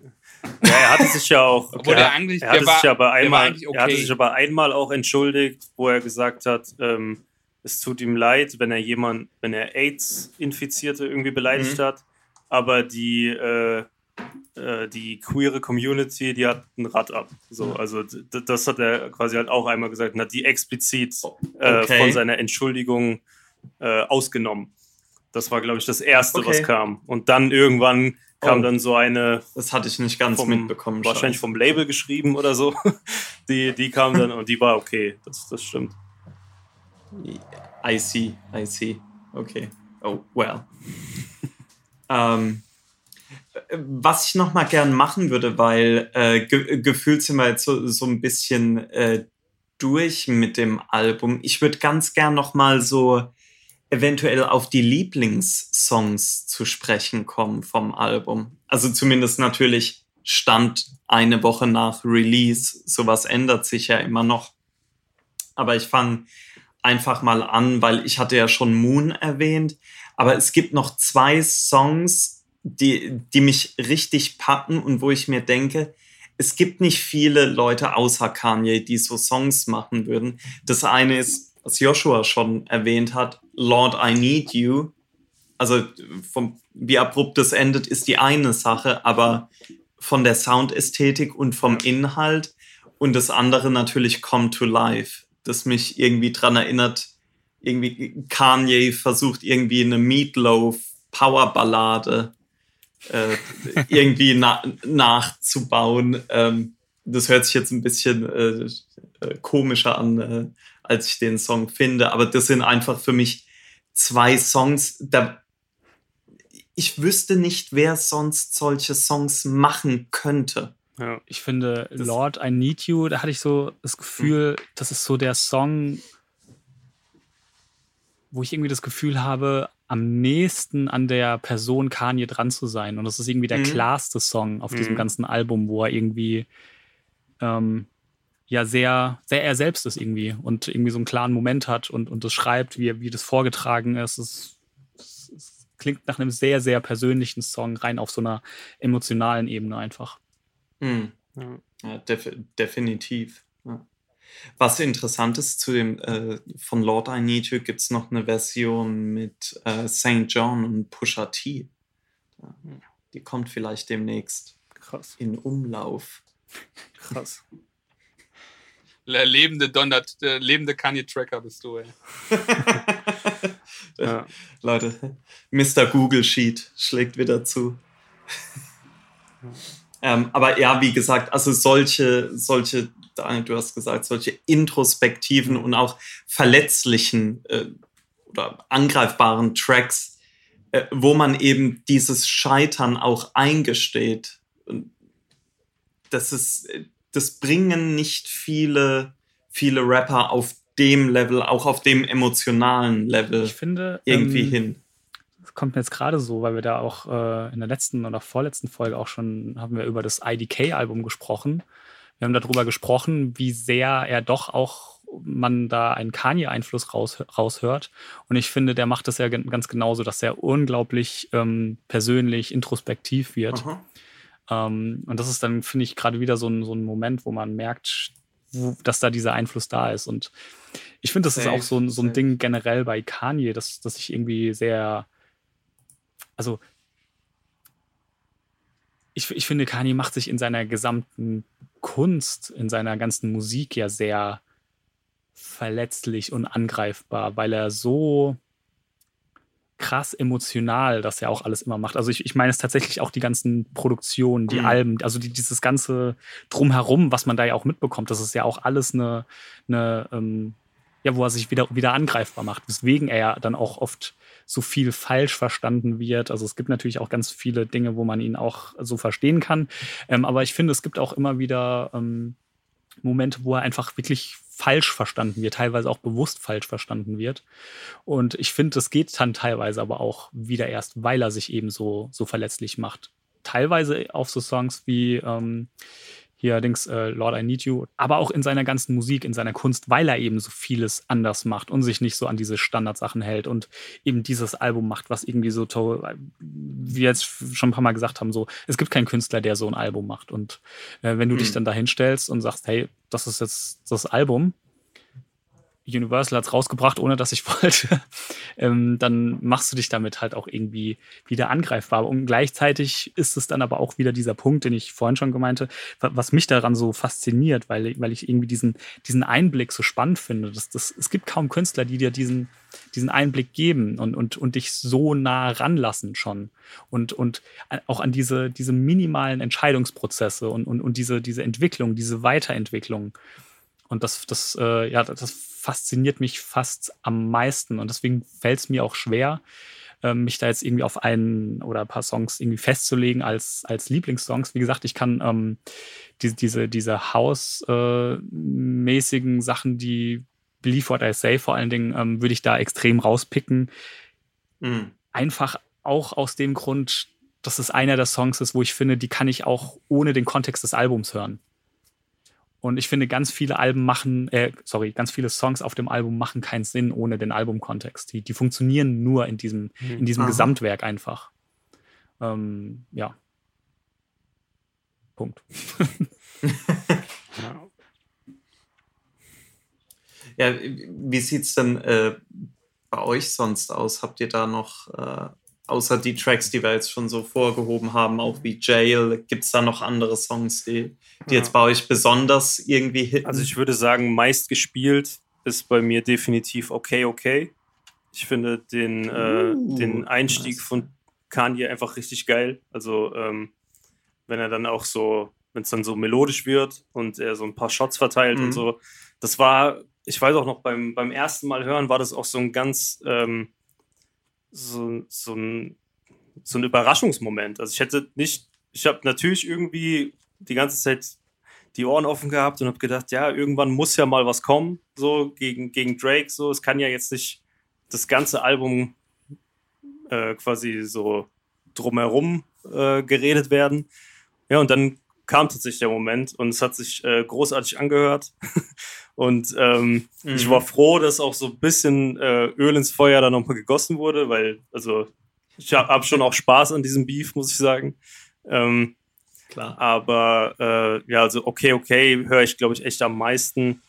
Und ansonsten würde ich sagen, ist es wahrscheinlich dann aus, so vom Herzen her, ist es dann am Ende Jail, weil ich äh, halt einfach so was einfach so gut tut, dass äh, mhm. die beiden wieder auf einem Song sind und beide halt auch einfach abliefern. Also, wenn das jetzt ein schlechter Song gewesen wäre, wäre ich, glaube ich, immer noch sehr froh drum und es wäre immer noch so ein Herzensding, aber ähm, es wäre nicht so krass wie jetzt, aber jetzt passt da halt wirklich alles. Ja. Maurice, wie ist bei dir? Ja, ich überlege, ob ich noch was dazu sage, weil ich ja gerade schon so ein bisschen durchgegangen, ne? durchgegangen bin. Ich finde es immer noch, ich finde es ein bisschen schwer. Also, wie gesagt, ich habe irgendwie Jail, finde ich halt einfach krass. Ähm, also, ich glaube, wenn ich jetzt sagen müsste, wäre es, glaube ich, für mich Jail, Okay, Okay, Part 2, Believe What I Say, Moon ähm, und Come to Life und No Child Left Behind. Das sind halt so die, Mhm. die mich halt so richtig, richtig wegflashen.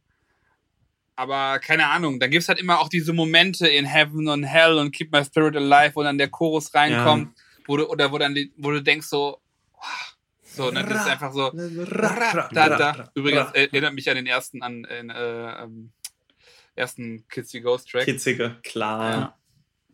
Aber ich So, finde, äh, also das, das- hat, ähm, ist mir auch gerade so eingefallen. Ich hatte auch so das Gefühl, ähm, es sind oft eher so Momente oder so, so Details irgendwie, die ich irgendwie krass finde.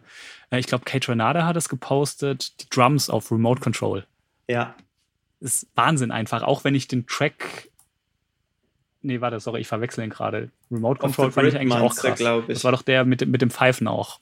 Und mit dem, mit dem, mit Remote diesem, Control, ja. und mit diesem Kawinski-mäßigen Vocoder Ja. da am Ende noch. Mhm. Okay, nee, Ja. sorry, der war krass. Nee, aber ähm, so, so, ich finde, das ganze Album durch hat man immer wieder so Momente, wo irgendwie so krass einfach so. Und, und wenn es irgendwie nur so ein Instrument ist, was mal kurz gespielt wird oder irgendwie die, ähm, die Bassline am Ende von Heaven and Hell, die irgendwie dann einfach noch so, ich weiß nicht, es ist ja auf mehreren Tracks, wo am Ende einfach noch irgendwie noch mal so ein Beat-Switch kommt oder einfach noch mal so ein neues Element, was teilweise für mich teilweise halt einfach noch so ein bisschen unfertig klingt, aber dann teilweise auch wieder so schöne Bauteile sind. Ähm, wie jetzt diese Bassline. Ähm, schlechter fand ich es dann, äh, die, die, dieses Beat-Outro auf Jail. Habe ich einfach nicht verstanden, was das da soll. Macht keinen Sinn, klingt Ja. unfertig. Aber so dieses, das Gesamtwerk finde ich, finde ich, finde ich geil einfach. Und nicht, nicht, so, nicht so richtig eigene Songs. Und ähm, ja, da sind wir ja auch wieder bei dem Ding, was wir ja schon ganz oft im, im Podcast besprochen haben, so dieses wünschen uns Alben und nicht irgendwie so Mhm. Song-Compilations sozusagen. Und das ist wieder für so, so ein Beispiel für mich. Das ist ein, das ist ein Album. Das ist keine, das ist kein Mixtape, das ist kein, keine Songsammlung von, von irgendwas, sondern das ist ein, das ist ein Gesamtwerk, das auch irgendwie Ja. nur so funktioniert. Mhm. Erinnere mich so ein bisschen an, ich hatte jetzt neulich so ein Interview geguckt mit ähm, Alchemist und äh, Bodie James, wo, ähm, Bol, wo dann Elliot Wilson die gefragt hat, ja, was war denn der krasseste Part? Mhm. Und Bodie James sagt, ja, die, sind, die hat der Alchemist vom Album gestrichen, die Songs. Weil die passen, die passen halt vom Sound nicht ins Album, die krassesten Parts. Aber das, das, Also die, die Tracks. Aber er hat gesagt, aber ich vertraue Alchemist, der weiß, Ja. wie man ein Album macht. So, ne? Und das, ähm, ne? Und auch so, das war ja auch da auch beim Flea Lord und ähm, Rock Marcia, wo ich noch gar nicht so viel reingehört, obwohl es mir, mir sehr gut gefällt bisher, meinte Stovegod auch so, ähm, ja, auf der Single und dann hat er irgendwie diesen Beat gepickt und das war irgendwie, weiß nicht, wusste nicht so richtig, was das soll und dann, aber irgendwie war es halt dieser, dieser Vibe, Ja. den die für dieses Album haben wollten. Das finde ich auch, das, ist auch so, ein- das sind also jetzt so zwei Beispiele für Alben aus dem letzten Monat, also letzten Monat, die für mich als Album halt total gut funktionieren mit einem Sound. Ähm, und äh, ja, das ist halt, also wie gesagt, ich mag mittlerweile halt auch Playlists und so Compilation-Alben und so, ne, weiß ich nicht, Auf solche Sachen, Fall, ja. aber so runde Alben ist immer noch. Ja. Ist, Klar. That shit. Keine Ahnung, ist einfach genau das. Hitler vs. Hermes 8 ist halt, ne, kann man sagen, ist äh, irgendwie merkwürdig, dass da mehr andere Leute rappen als äh, Wasted Gun, aber, Ist halt eine Stovegod-EP. aber hat halt einfach so einen, so einen, so einen krass kuratierten guten Vibe und Mhm. funktioniert als Mhm. CD1. Also, ja, am Ende ist es auch das, was ich weiterhin, was ich geil finde dann in Musik. Bester Executive im Game einfach. Also völlig, völlig egal, Ja. ob, er, Auf jeden ob er Fall. die Parts einrappt oder nicht. Also das Album, Mhm. so wie es dann am Ende rauskommt, ist einfach sehr gut. Deswegen finde ich auch schön, dass Kanye und Westside Gun zueinander gefunden haben. so, ne, aber auch zum Beispiel dieser, dieser geleakte Westside Gun Travis Scott Track. Du denkst halt, Stimmt. hä? Aber eigentlich, wenn du jetzt aus unserem Mindset kommst und beide gut findest, weißt du, es Klar. wird funktionieren. so, sa Safe Bet wird laufen. Ne? So, tja. Donder, donder, donder, donder, donder. Donder, donder, donder, donder. Ja, sehr gut. Ähm, haben wir durch? noch was zum Album? Ja, ich glaube, Mir fällt nicht mehr viel, nicht mehr also viel Schluss, ein. Schlusswort ist, glaube ich, ähm, Kanye hat es wieder geschafft. So. ich glaube, Ja, also es ist, ich glaube, ich würde sagen, es ist das beste Release Also mindestens seit The Life of Pablo. Ja, auf jeden Fall. Also ganz klar. Ähm, ich bin mal gespannt, wie sich's dann entwickelt. Ob es nicht über die Zeit noch mal besser wird. Sogar. Ich glaube, in dem Album steckt viel Potenzial. Es ist ja auch ein Kanye-Album, es kann ja auch noch mal anders werden. Ja. Ich bin auch mal gespannt, es wurde ja schon eine Tour angekündigt. Aber die Tour ist angeblich ganz anders als alle anderen Touren, die es bisher gab. Ein MF Doom Imposter spielt die Songs. Ich dachte schon an Hologramm, aber MF Doom Imposter wäre natürlich noch besser. Meinst du Hologram? Welcher? Klar. Der von der von äh, vom Mame Laurent Camp oder Vin oder Winnie Pass? Macht dann die Songs. Stell dir mal vor, Winnie Pass performt einfach die Kanye Songs. The Hologram. Oh Gott, ey, ich glaube, wir müssen schließen. So, so, We have the great, great, great. Ähm, warte mal, hatte ich jetzt noch einen Take? Ich glaube nicht mehr. Nee. Beste seit, seit fünf Jahren. Jo. Ja, Leute, äh, schön war's aber. Spaß hat's gemacht. Und nochmal danke, Joshua, für, Ja. fürs Durchhalten. ne? Gerne. äh, für, jetzt, jetzt so im Nachhinein, freu, äh, hast du dich wirklich drauf gefreut oder freust du dich immer noch, dass du dabei warst? Das, nee, ist nach wie vor unverändert. Alles gut. Solange wir noch im Call sind, sehr gut.